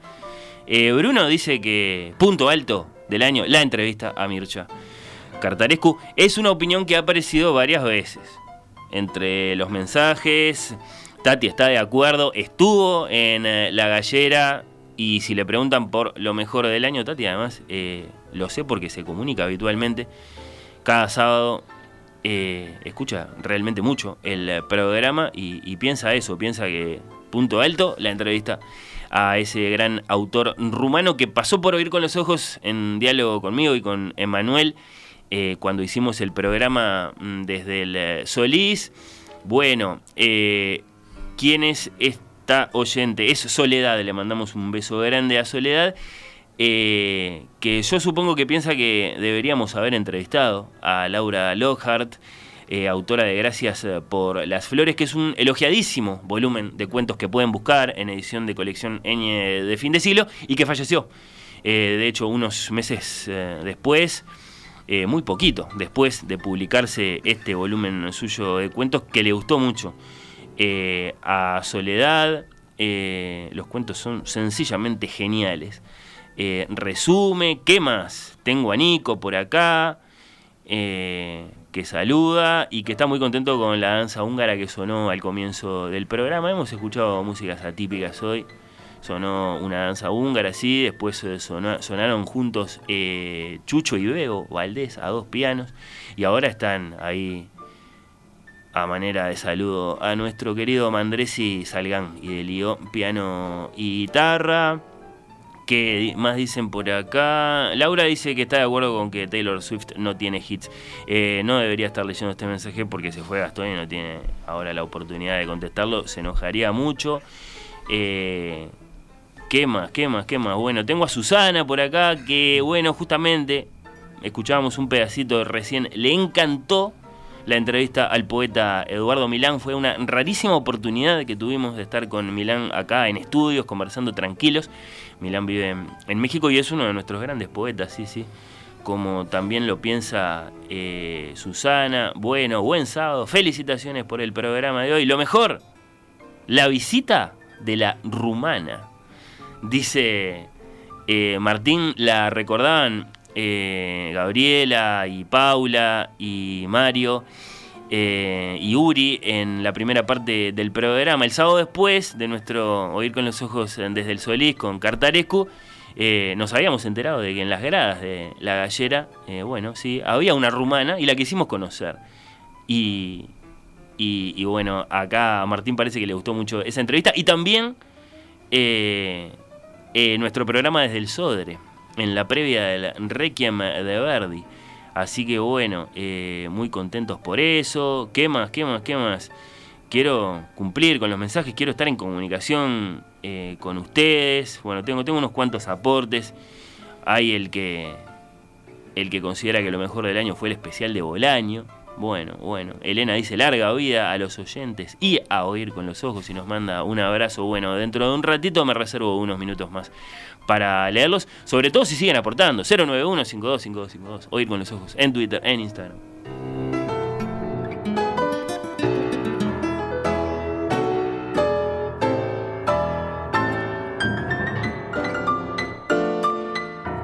Y Oír con los Ojos, el programa de los oyentes, en el que recibimos, sí, vuestros mensajes, pero también en el que tenemos oyentes acá, en los mismísimos estudios eh, de la radio, portando cada uno su antorcha, eh, amenazando con tomar el control de este programa de radio, ¿por qué no? Eh, Gustavo Estomba. Bienvenido, Gustavo. Gustavo de las Piedras. Bueno, muchas gracias. Gracias por estar acá. No, gracias por tu invitación. ¿No es la primera vez que salís al aire? No, antes salí por. Pero eh, aquella vez fue a distancia con Mateo, tu pequeño hijo que ha participado de, nuestras conversaciones a propósito de libros para pequeños lectores. Esta vez te tenemos acá, una alegría. Bueno, muchas gracias. Eh, oyente de Oír con los Ojos, ¿desde cuándo? Desde el primer programa. cuando Emiliano lo promocionó al aire. Este, el primero acá en Radio Mundo, 2019. Te he escuchado en otros kioscos también. ¿Cómo kioscos? bueno. Este, pero sí, desde el primer programa. Bueno, bueno, eh, lo que significa eh, un montón de tiempo. Muchos años. Y, y, es verdad una cosa que, que, supe por ahí, que, bueno, eh, Gustavo, sos chofer, chofer de ómnibus. Soy chofer de ómnibus. Y, y es, es, verdad que alguna vez pusiste oír con los ojos en un viaje. Los sábados, si la... Los sábados, si, si la radio agarra bien a M, me escucho siempre entre las 11 y las 14 horas. No es el típico programa que se escucha en un ómnibus. Me imagino ese pasajero que se sienta ahí cerquita del chofer. ¿Qué están hablando estas personas? Eh, sí, eh, lo disfruto mucho y algunos pasajeros me han, me han comentado algo, programa que lo escuchan también, este, y algunos me han comentado también sobre libros que han escuchado y que no han leído. Eh, Mira, qué cosa más linda para que suceda en un ómnibus. Eh, normalmente los que leemos, este, como que tenemos una comunidad este, anónima y cuando surge algo siempre, siempre surge algún comentario, alguna conversación sobre el tema. Bueno, Gustavo, uno de nuestros oyentes más participativos, siempre haciendo muy buenos aportes. Eh, nos, eh, bueno, eh, nos venís invitando a conocer la librería Frida de las Piedras y bueno, yo lo que quiero decir es que sigue pendiente nuestra visita allá. ¿Cómo, cómo, anda esa gente? anda muy bien. este, Además, por suerte, en Las Piedras tenemos nuevas librerías también. Este, hay una librería nueva que yo participo mucho, que es Salvando Libros. Mirá. Eh, pero le, vende libros de segunda mano. Interesante. Este, pero hay toda una comunidad alrededor de, la, de esta librería este, que, que, bueno, que invita a participar y es muy acogedora este, para los lectores esta librería.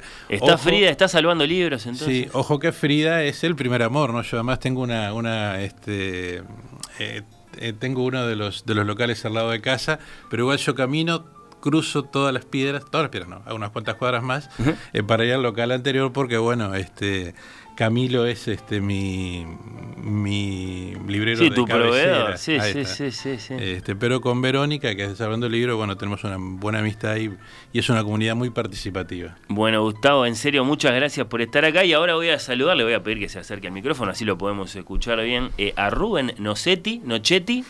Correcto. Eh, pero lo dije, ¿cuál de las dos? Y acércate, acércate al micrófono, así te escuchamos Siempre que tengo que decirlo digo Rubén Nocetti.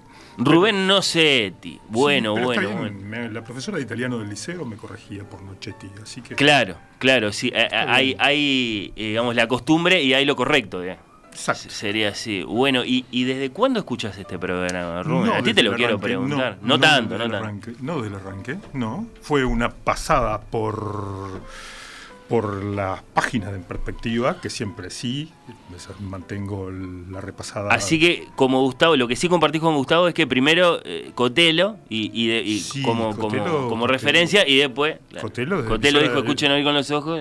Cotelo es de emisora del Palacio. ¿A ese punto, en serio? A ese punto. Sí, con Enrique Alonso Fernández, desde aquel tiempo. Sí, y después tuve el tip bajo. Orígenes. Y no estoy tan y bueno, son más de 35 años. Claro, ¿no? es lo único que escucho, pero hoy, pero sí, sí, sí, mantengo el paso por la página y selección de, notas que... Y así que un día estabas ahí en, más la streaming, Más streaming que, en directo. Estabas en la página de, de en perspectiva y de pronto... Aparece hoy con los ojos y digo, ¿qué es esto? ¿Qué es esto? Pero no, no, yo no escuché a Emiliano decirlo, no, francamente no. Bueno, pero la página, eh, no, está, sí, sí. sí, sí, sí, sí, eh, y en ese momento fue, mm, aparte ese día particularmente, bueno. ¿Qué habrá pasado? Y fue una de las columnas de Maya Francia. Ah, Así que debe haber sido hace un par de años. Claro. Sí, cuando arrancó Maya con nosotros. Ah, dije, esto vale la pena. Y bueno, desde ahí sí. Bueno, bueno. Cada eh, sábado. No siempre en vivo, a veces en streaming también, pero siempre escucho todo el programa. Bueno, Gustavo Chofer, ¿vos a qué te dedicas, Gustavo? Contanos eso, así te conocemos un poquitito. Funcionario público en Antel. En Antel. Administrativo. ¿En la torre? En la torre. En la torre. ¿Y, y puedes prender la radio ahí?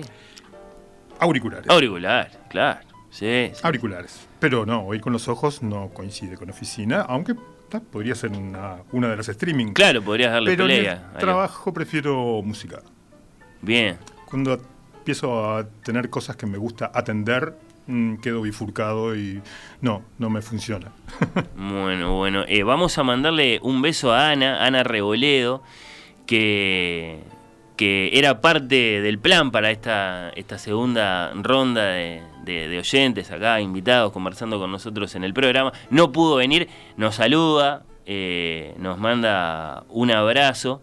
Eh, bueno, está, contratiempos, ya, ya nos comunicaremos con ella y ya habrá oportunidad sin duda de que, de que pueda venir a estos eh, programas con, oyentes que tanto nos gustan.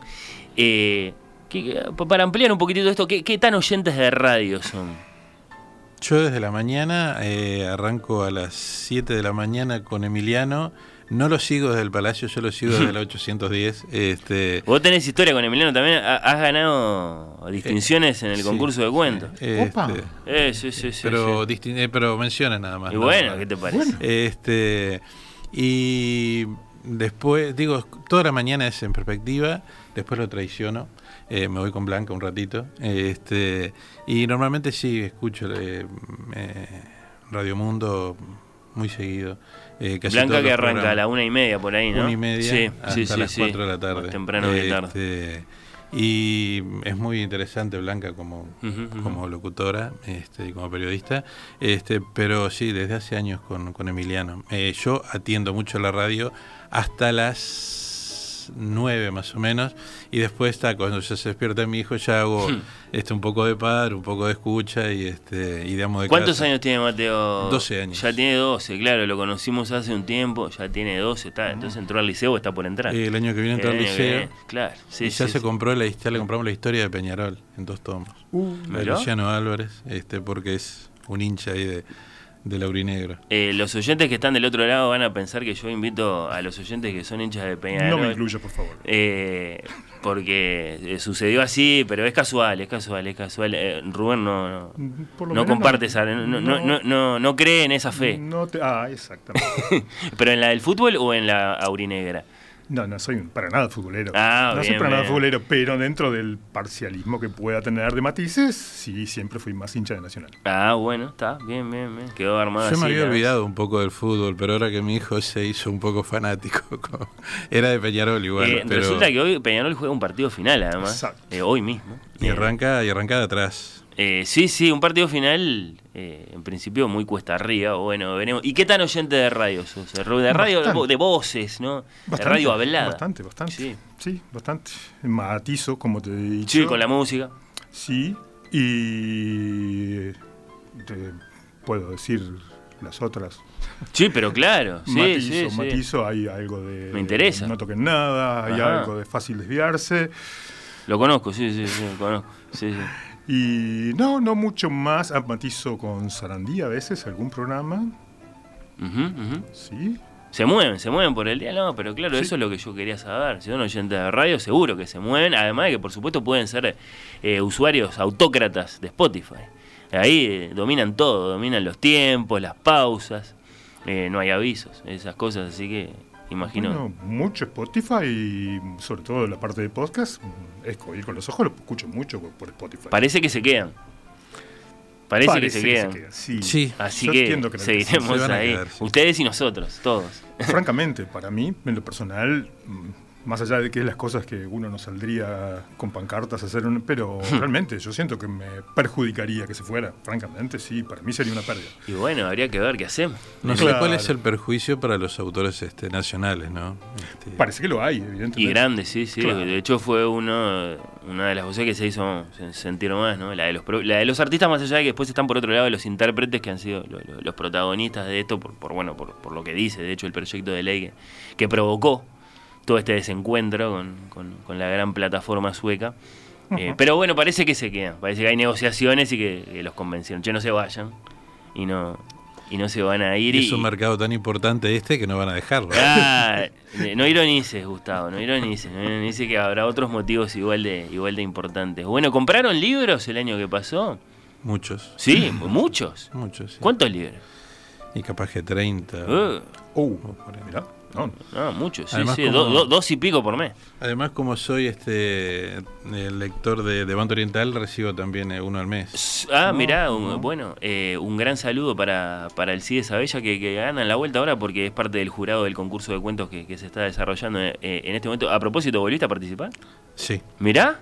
No Ahí- voy a decir mi nombre, pero no, No, voy a decir no, el nombre no. porque... este, pero fue una cosa hecha así de apuro y... El jurado no sabe, el jurado tiene los seudónimos. Para así que- presentación de año.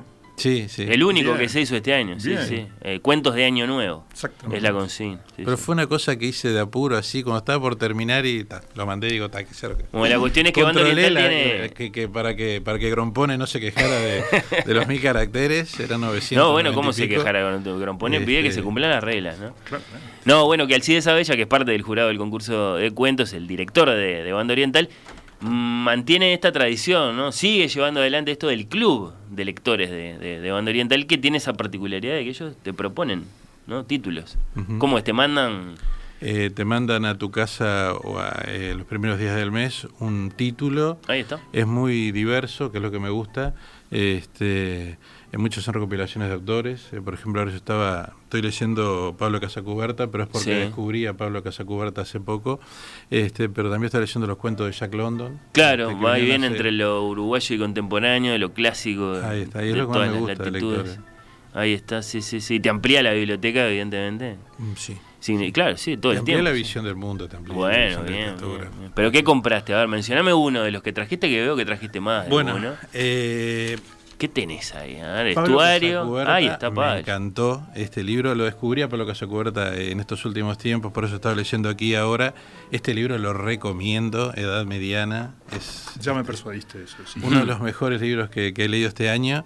Este, él tiene una, una característica eh, en su escritura que construye muy bien los personajes. Hay muy poco diálogo, pero hay muchos soliloquios de, de los, de los este, personajes y eso es lo que te construye todo el universo. En edad mediana, este libro de 270 páginas son 30 minutos de la vida de- del, del protagonista y, y dos cuadras de, de su vida, pero eh, nos enteramos de toda su vida. Sí, sí, sí, sí. Este, porque es un, un, este, un muy sano hipocondríaco. Este, que, que descubre al final este, su posición en el mundo, no quiero decir más nada, este, porque si no lo spoileo y no quiero este, que me, que me resongue. Y, y el mejor, tal vez uno de los mejores libros que leí este año, llegué 50 años tarde, yo le decía Y bueno. recién al compañero. este, eh, Pepe Corvina es un libro que me, me impactó. Eh, la imaginación fue escrito en, un rato de psicosis de un mes o menos, este, y es la historia de, seis naufragios, este, en, ese, en esa búsqueda del paraíso, este, y, y la verdad es que la imaginación de, de Enrique Estrázulas es, maravillosa. Enrique Estrázula es, claro, un gran escritor, eh, bueno, dramaturgo, este, periodista, tuvo su, su, su, su actividad en el, en el, en, en el exterior como, como diplomático, ¿no?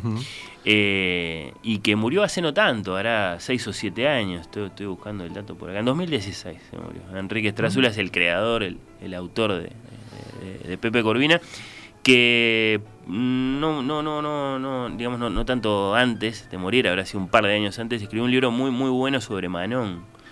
Eh, que Manon, que es un personaje que tiene una larga historia en las letras francesas, bueno, él le dedicó su, su, su propia versión, su propia historia. Eh, un, un- un escritor de, de- de- de poca fama, quizá, para el tamaño de, de autor, sobre todo por lo que representó Pepe Corvina para, para muchísimos, muchísimos lectores. ¿Esos son de Salvando? ¿De dónde son esos? Este es de Sal- Me interesa este es de saber, Salvando, eh. Este de Salvando, Este sí, sí. Salvando los otros. Este es de Frida.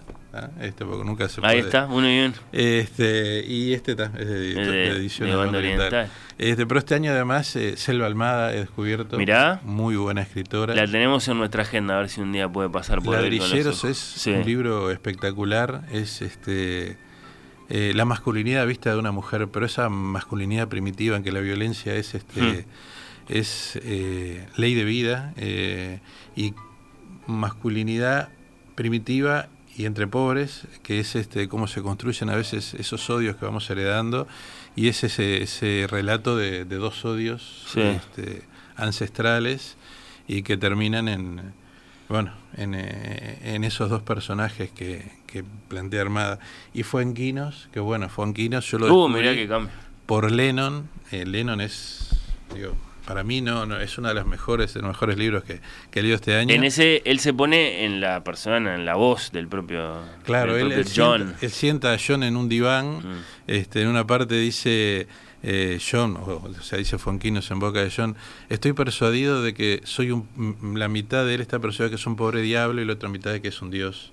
Y él sentó al pobre diablo en el, en el diván, este, y ahí conocimos, este, digo, yo nací cuando, cuando se, después de que se separan los Beatles, para mí la muerte de Lennon fue una noticia lejana porque tenía 10 años este de un personaje famoso que no, no- que no conocía Claro, claro. este y claro conocí a Lennon y es tan bueno el libro que los los Beatlemaníacos lo aceptaron y no lo criticaron ¿ah?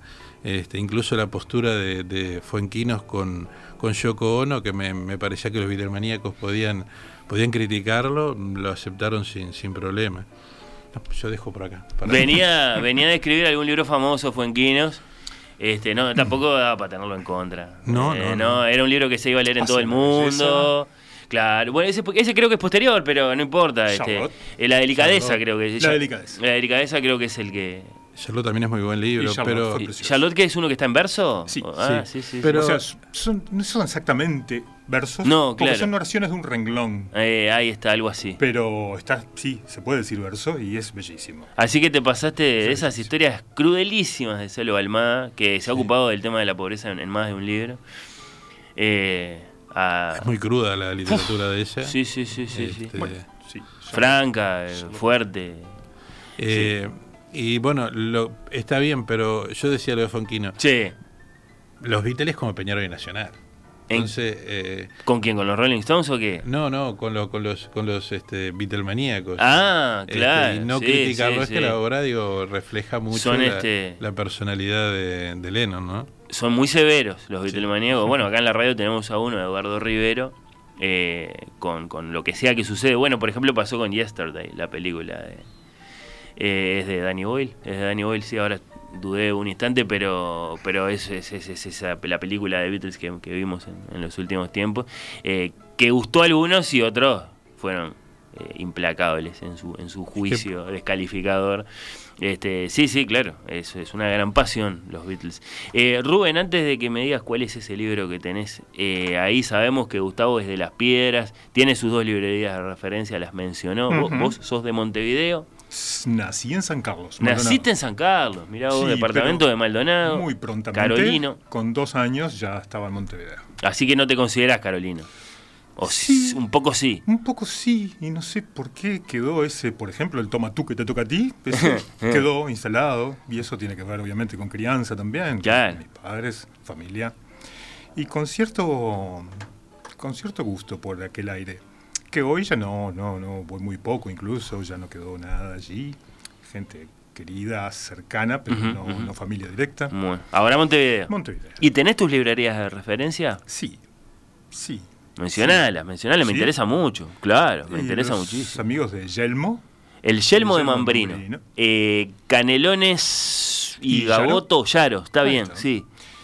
Y. mm, Una máquina esa librería, la conozco. Eh, ahora hace tiempo que no voy, pero una máquina. Sí, lo- cómo, sí, cómo trabaja, sí, lo bien ordenada que Bueno, está. con Andrés lo vengo siguiendo desde que tenía la otra Yelmo. La de Gutiérrez Ruiz. Exactamente. Sí, sí, los conocí ahí también. desde ese tiempo le sigo, Andrés. Trabajan muy, muy bien. Ahora estoy- sí. O sea, fuerte. Claro, sí, sí. Mm, sí. Pero, pero crecieron evidentemente por eso, ¿no? Porque no pararon, no, pararon, no pararon, no pararon, buscaron formas de... Van muy bien. Y bueno, en otro rubro sí destaco por, por el contenido, por la librería, por la gente que lo habita. No puedo dejar de nombrar a Mundos Invisibles. Mirá, mirá, Sí, claro. eh, Roberto. Roberto. Roberto y Mauricio particularmente, bueno, con uno de sus de sus libreros allí. Eh, Rivera y Polié. Rivera. Rivera y Polié, Mundos Invisibles, que es la librería de la que decimos está especializada en libros esotéricos. Después si entras, eh, no es solo eso. No es solo eso. O sería muy limitante llamar una librería solo de libros esotéricos. Porque te encuentras con filosofía, psicología. Claro, de hecho lo que explica Roberto, me tocó entrevistarlo en algún momento, es que lo que, lo que sí, digamos, la librería trata de, tener bien surtido son las grandes tradiciones del pensamiento filosófico, que eso abarca todas las religiones, pero abarca la, la, la, filosofía occidental propiamente dicha, y después, bueno, sí, y también las, corrientes de, la psicología también que incluyen esas tradiciones. Sí, sí, entonces es una librería grande que además, de ser bellísima. Y, y, bella y muy peculiar, ¿no?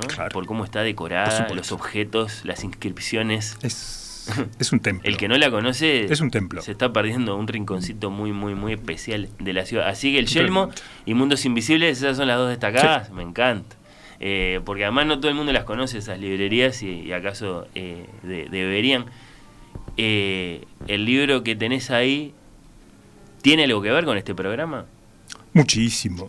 No, sé, no, no. Estamos hablando de un, de, un ¿Tú qué dirías? Y que no sé, porque estamos hablando de un candidato al premio Nobel que, que, que si bien no es famoso en el mundo hace 30 años, hace 5, 6, 7 sí. Mm, yo eh, ni de nombre. Antes de oír con los ojos, ni de mirá nombre. Vos, a ese punto. No, ni de nombre. Pero qué testimonio, Rubén, me, me, estás este, claro. Para nada. Eh, confirmando que entonces algo bien hicimos este año. Porque, claro, eh, yo sé que pasó eso, eh, muchos oyentes se nos acercaron, porque además este, hicimos el, programa y la entrevista con público en, la gallera, lo venimos contando más de una vez, eh, ahí en el, en, el, en el Solís, y no lo conocían. Les dio curiosidad, se acercaron, lo escucharon, porque lo, lo, entrevistamos con Emanuel Bremerman, comentamos sus libros, qué sé yo, y de pronto algunos tuvieron un descubrimiento. Mm, totalmente. Totalmente. Mircha porque cuando lo presentaste y anunciaste la visita, fui porque, bueno, el evento en sí, con un escritor que trae la tradición que tú le presentabas, bueno, podía ser algo atractivo. Pero no, no tenía, no tenía ni por asomo la expectativa de lo que después me generó el autor, que terminó, bueno, en saliendo a buscarlo y bueno, y que no me caracteriza encarar un volumen de 800 páginas de manera tan sencilla. y que no es, claro, una novela de entretenimiento, ¿no? Que uno llega a la página 100 y ya se enganchó y quiere saber qué pasa y llega a la página 800 porque hasta ahí hay que llegar para averiguarlo. Mm, eh, esto es otra cosa. Exacto. Otra, muy marcado lo tenés. Sí, sí, sí. ¿Qué, ¿Qué marcas exactamente? ¿Pasajes que te gustan? Exacto. Sí, que me gustan por, por a veces porque considero que son la esencia del libro, otros porque bueno, no son la esencia del libro, pero es un pequeño pasaje que ilustra 100 otras cosas de nuestro mundo y lo que habitamos, ¿no? O de o de una emoción que de repente te despertó y movió algo en ti. Es el, es el, don que lo ha hecho famoso en el mundo a Cartarescu, acá en Solenoide, ese de articular en, en mínimos detalles, en mínimos resortes, eh, todas las extrañezas del corazón, de la mente, eh, humanos. Y el propio sentido de la escritura. Y claro, y, en Solenoide en particular, eh, que, en, el que tenemos un, protagonista escritor, bueno, como, como a veces lo, lo, vivido no está vivido hasta que, hasta que el autor lo, pone en palabras, lo articula en la escritura. y, bueno, eso significa que te gustó mucho, Rubén, o te está gustando, no sé cómo decirlo. Mm, en alguna medida yo siento de que es una inmensidad esto. Claro.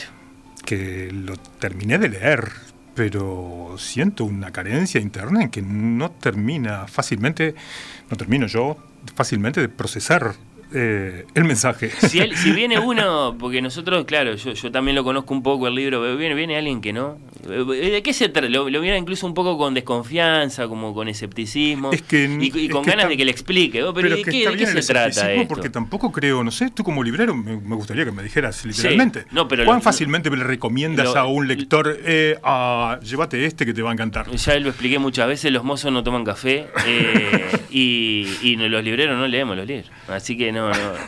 Este, este, no, no, no tengo nada para decir. Eh, ¿De qué se trata? Te, te, te reclaman así. ¿Qué, ¿Qué, le respondes? Es inmenso lo que contestarte. Eso es tan complejo que te lo tengo que contestar con dos cosas muy simples. Sí.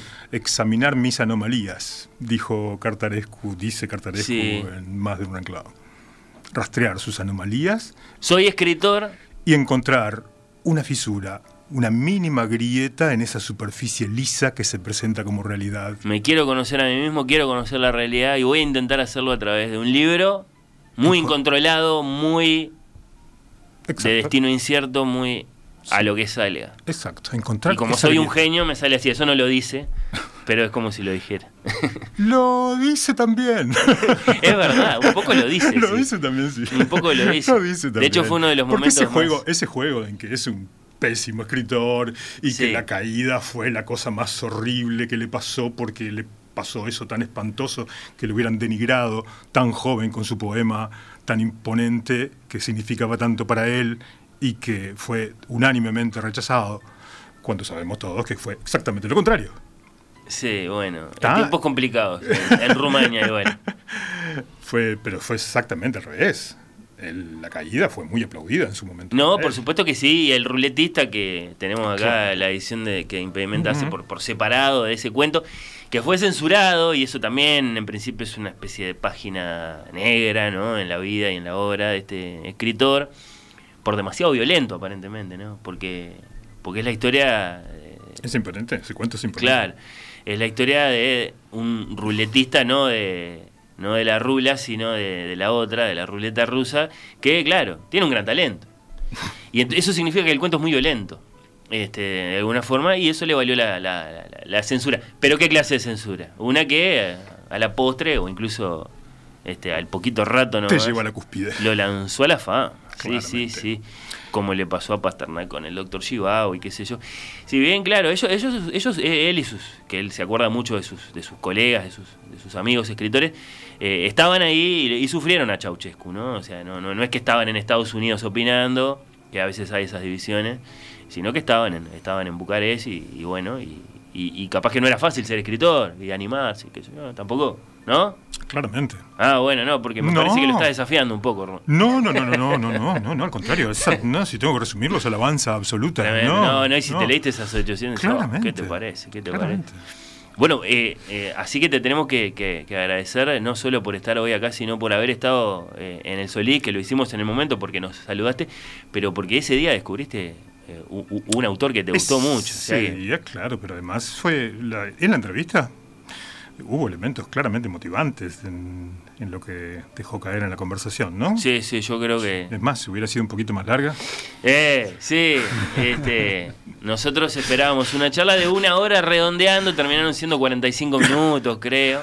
Bueno, ah, este, hicimos lo mejor, hicimos lo mejor que pudimos con Emanuel. Correcto.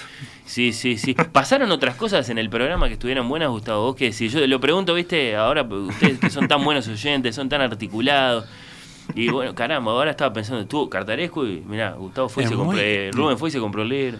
Es muy difícil eh, todo un año de programas, 52 programas. Bueno, más los que haya pasado una cosa buena. Los especiales me gustó mucho el de Camila Sosa, que, que lo voy a que la tengo en la lista ahí, este, porque lo que nos sirve el programa, entre otras cosas, es para descubrir nuevos autores también. Este, porque en estos 150, tratamos, tratamos. En estos 150 millones de libros que hay publicados. Este, es muy difícil. Mira, vos lo decís como una hipérbole, pero están, la, están los datos. Eh, según la UNESCO, estamos en 2.2 millones de libros nuevos por año sumados todos los días. o sea que es una cifra que no es esa que dijo él, pero es muy vertiginosa igual, ¿no? No, pero leí otro eh, artículo que decía que desde el inicio de la historia hay como unos 150 millones de libros publicados. Entonces digo, es muy difícil. Estoy al día, dice uno. Este, es muy difícil y a nosotros se nos va terminando la vida y vamos pensando todo lo que tenemos por leer. Hay que elegir. Este, y eso es lo complicado. Y sobre todo no hay que angustiarse por lo que uno no va a leer. No, hay que elegir y sentirse bien con lo que uno eligió. Hay que disfrutar lo que estás leyendo en el momento y este y bueno, está. ir pensando como somos nosotros, ir comprando libros que nunca vamos a leer y que están guardados en la, la, Pero hay, hay, una, hay una ansiedad con eso, hay una ansiedad por, por lo nuevo o por lo pendiente. Por lo pendiente. Por lo pendiente. Por lo pendiente. Por lo pendiente y sobre todo, no sé, en mi caso, me aproximo mucho a los 60 años. Sí. no, me queda. Querés sacar cuenta. No me queda toda la uh, vida. Claro. Y... El otro día. Así que Camila Sosa. Sí, te, anotaste Camila Sosa después de que la escuchaste acá. Tremendo testimonio, ni que hablar. Y fue una de las notas que nos gustó hacer este año junto con la de Cartarescu, la de Vilamatas. A mí fue, fue grande haber este, tenido a Vilamatas este año en el programa. El Eh, otro día me, me- me acordaba de, de esas pastillas de, de actualidad y literatura que, que a veces este, derramas en el programa cuando eh, pusiste el círculo quinto de, de, de Dante. Dante. y los políticos corruptos. Me acordaba de eso por otras cosas. Este, y bueno, esas cosas me encantan también. Sí. Este, además las entrevistas cuando ustedes se ponen en el lugar del autor o del personaje, eh, también me, me, me encanta. Bueno, eso. no sé a qué te referís. Nosotros hacemos esfuerzos Bueno, o sea, de que- producción que- que muy invitan- grandes y, y este año así logramos entrevistar eh, a Verdi, a Mozart y a Papá Noel. Y a Papá Noel, ¿te parece poco Eh, Noel? No sé a qué te referís con eso de ponernos en Este- su lugar. Eh, hicimos los esfuerzos de producción son, son este, bueno, eh, de- deben ser muy valorados. Y una radio tan pequeña con esos esfuerzos y trae personajes tan este tan importantes. Sí, sí, sí. Eh, me acuerdo también cuando trajeron a Dante. Bueno, sí, sí, sí, esa fue, eso es un hito, un La verdad que sí. Este, y lo- acá mismo, acá mismo lo, no, lo entrevistó Romina Andrioli. A, Es cierto. a Dante Alighieri, a mí me tocó entrevistar a Papá Noel eh, este año, sí, sí, pero bueno, a Mozart, por ejemplo, lo entrevistó un periodista invitado, Rafaelo Mandresi. Muchas gracias por, por, por seguirnos de, de- de esa manera, eh, Gustavo, con tanto cariño. Eh, nos, nos justifica, esa sería la respuesta, nos justifica. ¿Para qué hacemos el programa? Y bueno, para que pasen estas cosas. Mirá, este, Rubén fue y se compró solenoide. No podemos estar más contentos. No podemos estar más contentos. Sí, sí, sí. Um, y si hacemos un poco de historia, eh, tu programa de. No te alejes del micrófono, Rubén, que te, que programa te dejamos de escuchar. Tu programa de Dostoyevsky. Y motivó Eh. que me leyera a los hermanos Karamazov. Oh. Mirá. Que era una cosa que tenía sueltita. Había leído cositas sueltas, capítulos. Pero nunca había encarado y me además- Debo decir que me gustó mucho ese especial. Me los gustó amigos mucho. de Yelmo me consiguieron la edición Alma, una cosa Un voluminote. preciosamente Sí, editada. sí, sí. y una muy buena traducción. Eh, también eh, pasó Romina por ese especial. Fue Romina la que dialogó con Fiodor eh, en ese programa. Pero después yo que sé, vino, trajimos un psicoanalista, Marcelo Real, a hablar del tema de matar al padre, ¿no? A propósito de los Karamazov. Eh, bueno, yo qué sé, hablamos con los de Santas Listas sobre el crimen y, y- y- y los castigos, el crimen sin castigo. Dostoyevsky, Woody Allen, estuvo, estuvo bueno, me gustó ese especial, a mí me gustó mucho ese especial. El de Dostoyevsky, por supuesto, está ahí para escucharlo. bueno. Y, y mirá cómo te acordás, fue en 2021, que fue el bicentenario de, de Dostoyevsky, como fue el bicentenario de Flaubert y el de Baudelaire ese año. Y... Es que es muy difícil. Y es más, escuché a alguna de las oyentes de primera hora. Sí. Y también lo marcaba Gustavo. eh, es difícil después de escuchar el programa. no- que, Y bueno, a veces, yo que qué no sé. te pesque. A veces. Que no te pesque. No yo todo le tiene por qué despertar la curiosidad de uno. Yo. Nosotros tratamos, tratamos sábado a sábado, pero sabemos que es muy difícil. Este, a- eh, como nos sentimos muy desmoralizados, los traemos a ustedes para recuperar el- las ganas. y- Y, y uno de los puntos altos también de- del programa, eh, que fue lo que enganchó al compañero, es este Maya Francia. Mirá. Las intervenciones de Maya Francia No, son yo que- enriquecedoras. Se va a poner muy contenta de No, escucharlo. yo creo que, el- fu- fuera de broma, el, el encanto, el pasión que le pone Maya es imponente porque no solo conjuga lo reflexivo, sino con su beta actoral, claramente, Bueno, sí, cuando sí. le da un, un acento interpretativo a los textos que escoge, los autores que No la escoge. podemos dejar ir, ¿no? Porque hay que No, renovarla año a no, año. Maya. no, eh, A ver, háganlo. a ver si el año Habla con Paco y Claramente, rápido. claramente, háganlo. Sí, sí, sí, bueno. Es un esfuerzo que justifica. Mira, Paula, que estuvo en la primera ronda de oyentes, sigue ahí y está muy de acuerdo contigo en Ladrilleros. Selva Almada lo tiene entre los libros que más le han gustado. Y en particular de los de ella. ¿no? Dice, el mejor de los tres que he leído de ella, la, la leyó bastante y Ladrilleros es el libro de libro. Almada. Según Paula, eh, Ladrilleros. se, se- se tejen redes entre los oyentes. ¿no? Más cosas eh, es felices pasan. A mí me gusta este mucho también la, liter- la literatura infantil cuando se trata acá, porque como tengo un hijo de 12 años, Sí. mi costumbre es despertarlo siempre leyéndole. Y hemos leído... digo, Falta más, ¿no? Decís. Eh, No, no te digo todos los sábados, pero. no, no, pero capaz que en el balance un poquito más. Un poquito sí, más. Sí, sí. Este, Tenemos, tenemos un disenso ahí, lo que pasa, no, no todos los oyentes están de acuerdo. A veces llega el mensaje, las tertulias infantiles no son lo que más me gusta, eh, entonces tenemos que, que ver qué lindo la espontaneidad de los chiquilines, ¿no? Es lindo Ah, la espontaneidad de los chiquilines. Este, Venimos de una el sábado pasado. Por eso. Quedamos muy, muy, muy sacudidos todos. Eh, de conocerlo. Está bueno porque a veces uno no, no, no encuentra el libro que elegir o, y a veces las recomendaciones, libro que no conocemos. Nosotros ya Mateo tiene 12 años, ahora estamos leyendo Drácula. Ah, Mirá, Bram Stoker. Pero hemos leído, no sé, este...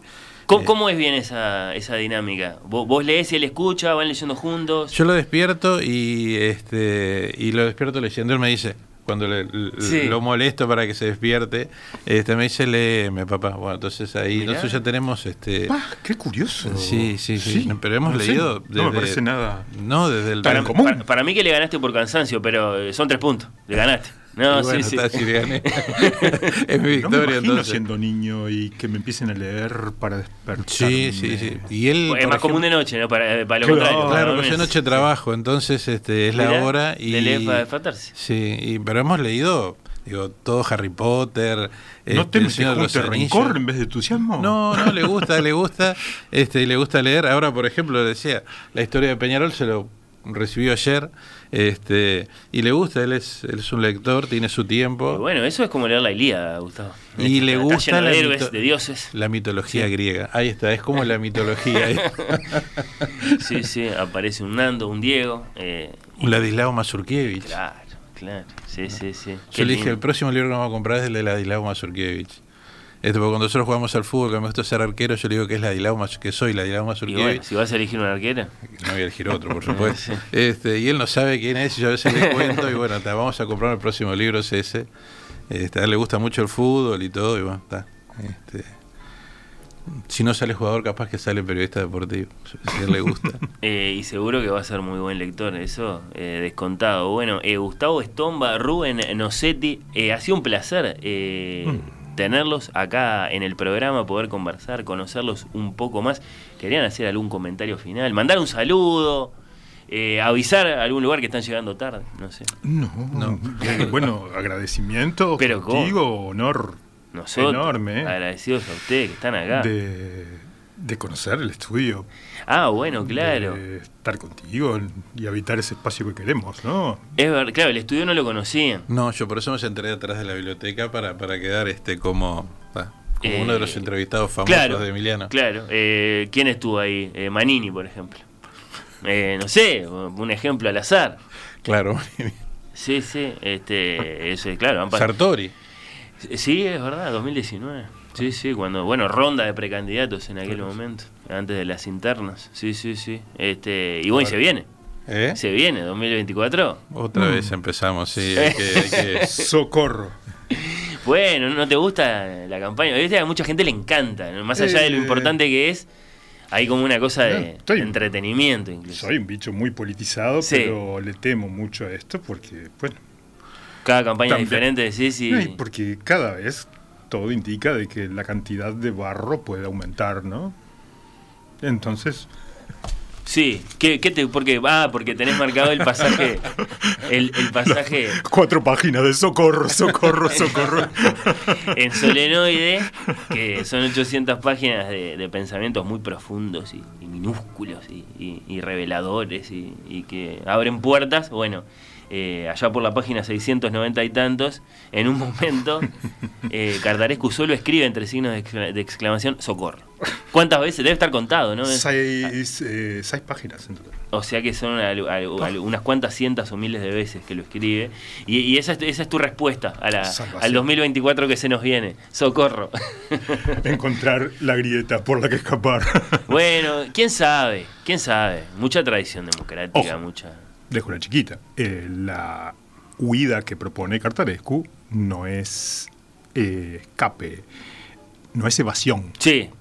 Es huir de la imagen cuadrada que tenemos internalizada de lo que llamamos la realidad. Exacto. Que eso ya nosotros acá en, en el Río de la Plata eh, así, de ese modo, ¿no? Del modo vivencial de parte del escritor, un poco lo conocíamos a través de Onetti, ¿no? ¿Qué es Santa María? Exactamente. Santa María es. Bueno, aproveché a meterlo con lo de la política también. no se trata de huir por decir prescindo de esto. No, es ir un escalón más arriba. Sí, hay que interpretar mucho, ¿no? Más allá de escuchar, sobre todo escuchar lo que dicen, hay que interpretar este, porque claro, es eh, una campaña es un, es un gran cruce de bueno, estrategias, formas de competir. Ese es el punto.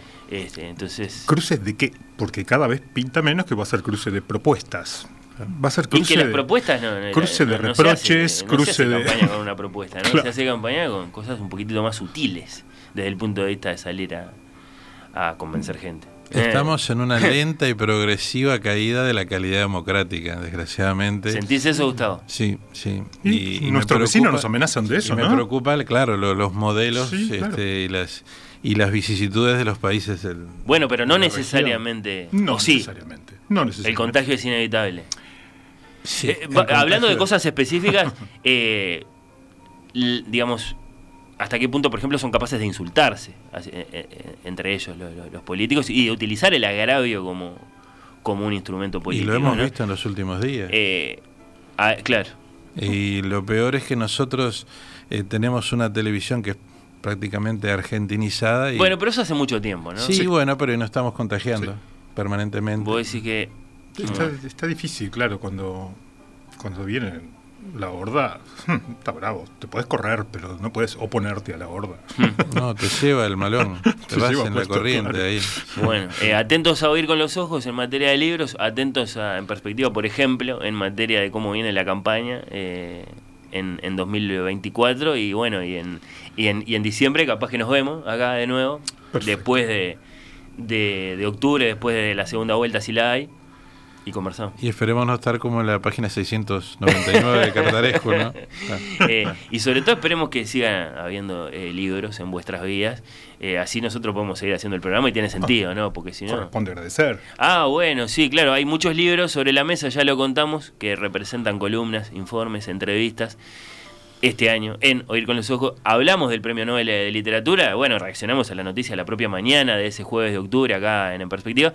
Eh, John Fosse, el eh, noruego. Hay un libro de Fosse sobre Por si la fuera mesa. poco el regalo Y ese es el que de- de- tu invitación, llevarme este librito es otro inmenso regalo. Pero encantado, eh, de eso se trata, eh, que vengan, eh, que, que compartan con nosotros todo lo que sucede en el programa, por ejemplo, los libros que van quedando después de que los leemos, de que entrevistamos a los autores, lo que sea. ¿Vos te elegiste algo, Gustavo? No, estoy entre dos ahí. Ah, bueno, pero, eh, a ver, ¿cuáles son? Eh, ¿Cuáles son? ¿Cuáles son? Nadie está muerto, eh, mucho tiempo, y el de Henry Trujillo, Ojos de Caballo. Bueno, dos novelas uruguayas, los dos pasaron eh, por el programa este año, los dos autores, tanto Sebastián Miguel Esconde como, como Trujillo.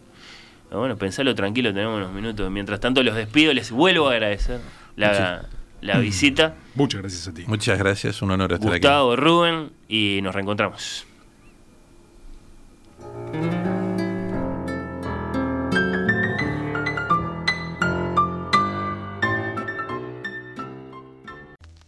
Oír con los ojos.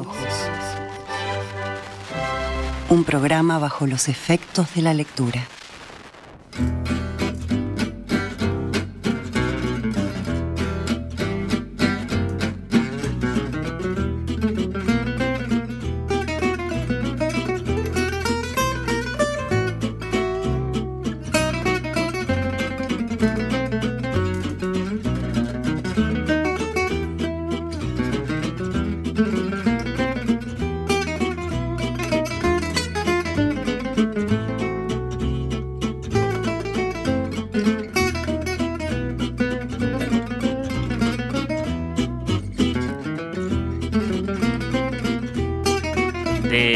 mensajes eh, de ustedes en esta página final del programa, en estos instantes finales eh, del programa, me voy a quedar con el mensaje de Matías. eh, astutamente, porque vamos a ir por ahí en el destaque final. Matías dice que lo mejor del año fue el especial de Bolaño. Y lo dice con toda convicción. Yara, Emanuel, Bolaño a 70 años eh, de su nacimiento, a 20 años eh, de su muerte, le encantó. Y lo que nos cuenta Matías es que gracias a ese programa, como le pasó a Rubén con Cartarescu, descubrió a este gran autor eh, chileno, se compró en ese mismo momento los detectives salvajes. Eh, le gustó mucho, nos lo cuenta, nos manda foto de su ejemplar. Bueno, muchas gracias por estar ahí y en el nombre de este oyente de Matías, eh, gracias a todos los oyentes que hicieron este oír con los ojos de los oyentes, a Paula, a Uri, a Gabriela, a Mario, también conocido como Ignacio, ahora a Rubén y a Gustavo y también a los compañeros de la radio que habitualmente nos acompañan y que por eso también los invitamos hoy, a Gastón, a Raúl, a Gabriela, a Seba, eh, de los distintos programas de Radio Mundo. Un gran saludo, ¿eh? y a todos los que nos acompañaron a través de los mensajes. Eh, también ha sido un placer. Nos aproximamos al cierre, a la conclusión de este séptimo año de Oír con los Ojos. El sábado que viene, sábado 16 de diciembre, bueno, premios Superman. A lo mejor de este 2023 en cuanto a libros, a la pantalla, a los eventos, a lo que escuchamos, a lo que vimos, a lo que leímos, de la mano de esos héroes del periodismo cultural que son para nosotros Emanuele Bremerman y Pía Superviele como cada año. Bueno, eh, concretamos sí, esa tradición, ese encuentro que tanto nos gusta y que por supuesto tiene sentido si lo compartimos con ustedes. El sábado, 11 horas, premios Superman 2023 con Emanuele, con Pía. Eh, acá los espero, cuento con ustedes para que también compartan con nosotros, bueno, eh, algunas de las sensaciones que nos dejó el año en esas eh, complicadas narrativas que vamos tejiendo entre todos, entre lo que leemos, lo que vemos, lo que escuchamos y siempre con el contexto ¿no? Eh, de fondo, que por ejemplo eh, sí tiene que ver con la política o con hechos históricos y qué sé yo, tal y como suele suceder en las conversaciones con Emanuel y con Pía, también los libros se resignifican, ¿no? Por el momento en el que nos agarraron, ¿no? Por lo que estaba pasando en ese momento en la despedida, como eh, viene sucediendo, sí, en cada año, también en 2023, en Oír con los Ojos les propusimos una serie de programas especiales, varios de ellos emitidos en su estreno, al menos fuera del sábado, los lunes de noche, para oír eh, después en cualquier momento, eso sí. Fue una muy buena experiencia, así lo creo, los meditamos, los preparamos, los grabamos, todos tienen algo de nocturno, por lo menos varios de ellos, destacábamos algunos con, los oyentes en, diálogo acá en el programa hoy. Eh, en el primero buscamos al antihéroe perfecto de las series de TV con Gastón González y con Florencia Romay. En el segundo indagamos el misterio bestseller en diálogo con el escritor Diego Fischer. En el cuarto, me voy a saltar el tercero, eh, Big Bang literario, el inicio de la literatura, una conversación sobre la guerra de Troya, sobre Roma, sobre Virgilio, con la filóloga Irene Vallejo. El quinto estuvo dedicado a la poesía, a la música y al vino. Leímos poemas, escuchamos a Mahler. Nos visitó la periodista especializada en vino Marcela Baruch. El sexto en julio estuvo dedicado a Julio César. Hablamos con el profesor de historia Diego del Grossi. El séptimo fue en agosto, el mes de su cumpleaños. Se lo dedicamos a Napoleón. Eh, ese séptimo especial, conversamos con el profesor Alberto Márquez, hicimos un poco la previa de la película de Ridley Scott, que ahora, bueno, eh, mucha gente la vio, no, no, no, no, no viene muy bien, me parece, de crítica, pero hay espectadores que salen contentos de todos modos, por ejemplo, con la actuación de Joaquín Phoenix, yo qué sé, bueno, entrevistamos a una de las grandes sensaciones de las letras argentinas contemporáneas como Camila Sosa Villada y en abril, me quedo con este para el destaque final, bueno, eh, cumplía, hubiera cumplido 70 años Roberto eh, Bolaño y bueno, fue, fue, fue el protagonista de, ese, de ese tercer programa especial de la mano de la mano de la mano de Emanuel Bremerman y de, y de Yara López, que son dos grandísimos lectores de, de Bolaño, Roberto Bolaño, su salto al vacío vital y literario, un pedacito de eso y nos vamos. Gracias, Valentina Fuster, nos vemos el sábado que viene. Ah, bueno, sí, sí, sí. En esos 50 años, bueno, eh, ¿quién fue? Roberto Bolaño yo citaba, ¿no? Me siento muy chileno, muy español y muy mexicano, como para dejarlos contentos eh, a todos los que lo reclamaban. Dijo alguna vez, ¿cómo lo evocan ustedes? Que atisbo para sistemas en sus memorias. Eh, su cara eh, y su manera de hablar, su lección artística, su sentido del humor, su condición de chileno, su condición de mexicano, su condición de español. A ver qué me contestan. Bueno, algo curioso para mí sobre él es su acento, lo hablamos con Ah, Emma, sí. que no, no entendemos bien qué acento es ese, ¿no? Claro, es, eh, Está licuado. Está hablando claro, es una mezcla como de chileno, mexicano, español, pero al mismo tiempo que medio que se neutralizó entre los tres, ¿no? Es como no termina de- Claro, no es nada y a la vez es Bolaño, ¿no? Nadie, nadie más habla, ha- habla así, ¿no? Y que ya lo escuchamos en este programa, ¿no? Es uno de los primeros audios que escuchamos, lo teníamos Sí, sí, ahí sí. a él hablando en una entrevista muy famosa en Belleza de pensar, que mm, bueno, fue una entrevista que le hicieron en el marco de una de las ferias del libro, en una de sus visitas a Chile, por el periodista Christian Warnken, según nos aporta este nuestra especialista en, en idiomas germánicos. Eh, pero bueno, sí, eh, su voz era como muy preponderante y muy, muy icónica también, ¿no? La forma de hablar. Sí, eh, él cuenta en- cuando hace una crónica de su regreso, primer regreso a Chile, una de las cosas que cuenta en esa crónica, que está muy buena, está en entre paréntesis, es que habla por teléfono con Pedro Lemebel, que es uno de los eh, poetas o escritores que él admira, y él le pregunta, ¿qué edad te fuiste de Chile? Y él le dice, le miente, le dice a los 20 años, sabemos que se fue a los 15, y le dice, pero ¿cómo puede ser que, no tengas acento? No, se, no puedes perder el acento si te fuiste a los 20 años. A los 20 años no se puede perder nada, le dice. Y bueno, Bolaño obviamente le dice que sí, que se pueden perder muchas cosas a los 20 años.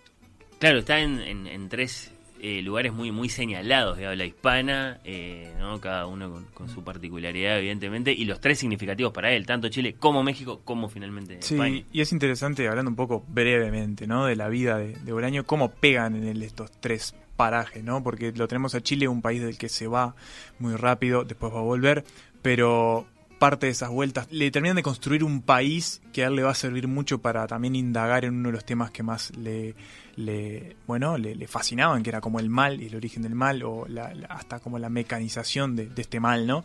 Eh, y después tenemos a México, que fue como una especie de su despertar artístico más creativo también, ¿no? Él se va a México y al principio no tiene mucho contacto con el mundo exterior, por fuera de las paredes de su casa. Eh, empieza a leer bastante, pero en un momento se abren las puertas de México y accede a toda una corriente que, que bueno, o al menos fundan una, una idea de, este, podemos decir, género, corriente, hasta performance eh, artística, que bueno, se daban a llamar los infrarrealistas, que básicamente se dedicaban a, a- a arruinar presentaciones de libros de Octavio Paz. Eh, y, y ahí él encuentra como un montón de, de, de dispositivos disruptores para, para empezar a canalizar todas esas inquietudes que tenía a nivel creativo, ¿no? Y después pasa, se va a España, donde básicamente es su consolidación como un escritor serio, ahora sí, ¿no? Como interesado en que su verdadera patria sea al final de cuentas la literatura. Recuérdenme de qué año es Los Detectives Salvajes. 98. Exactamente, Mm. 1998.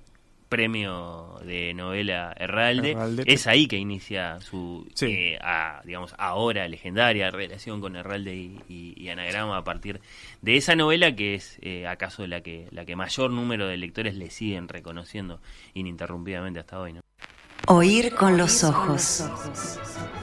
¿Ves lo que te digo? Oír con los ojos. ¿Ves lo que te digo?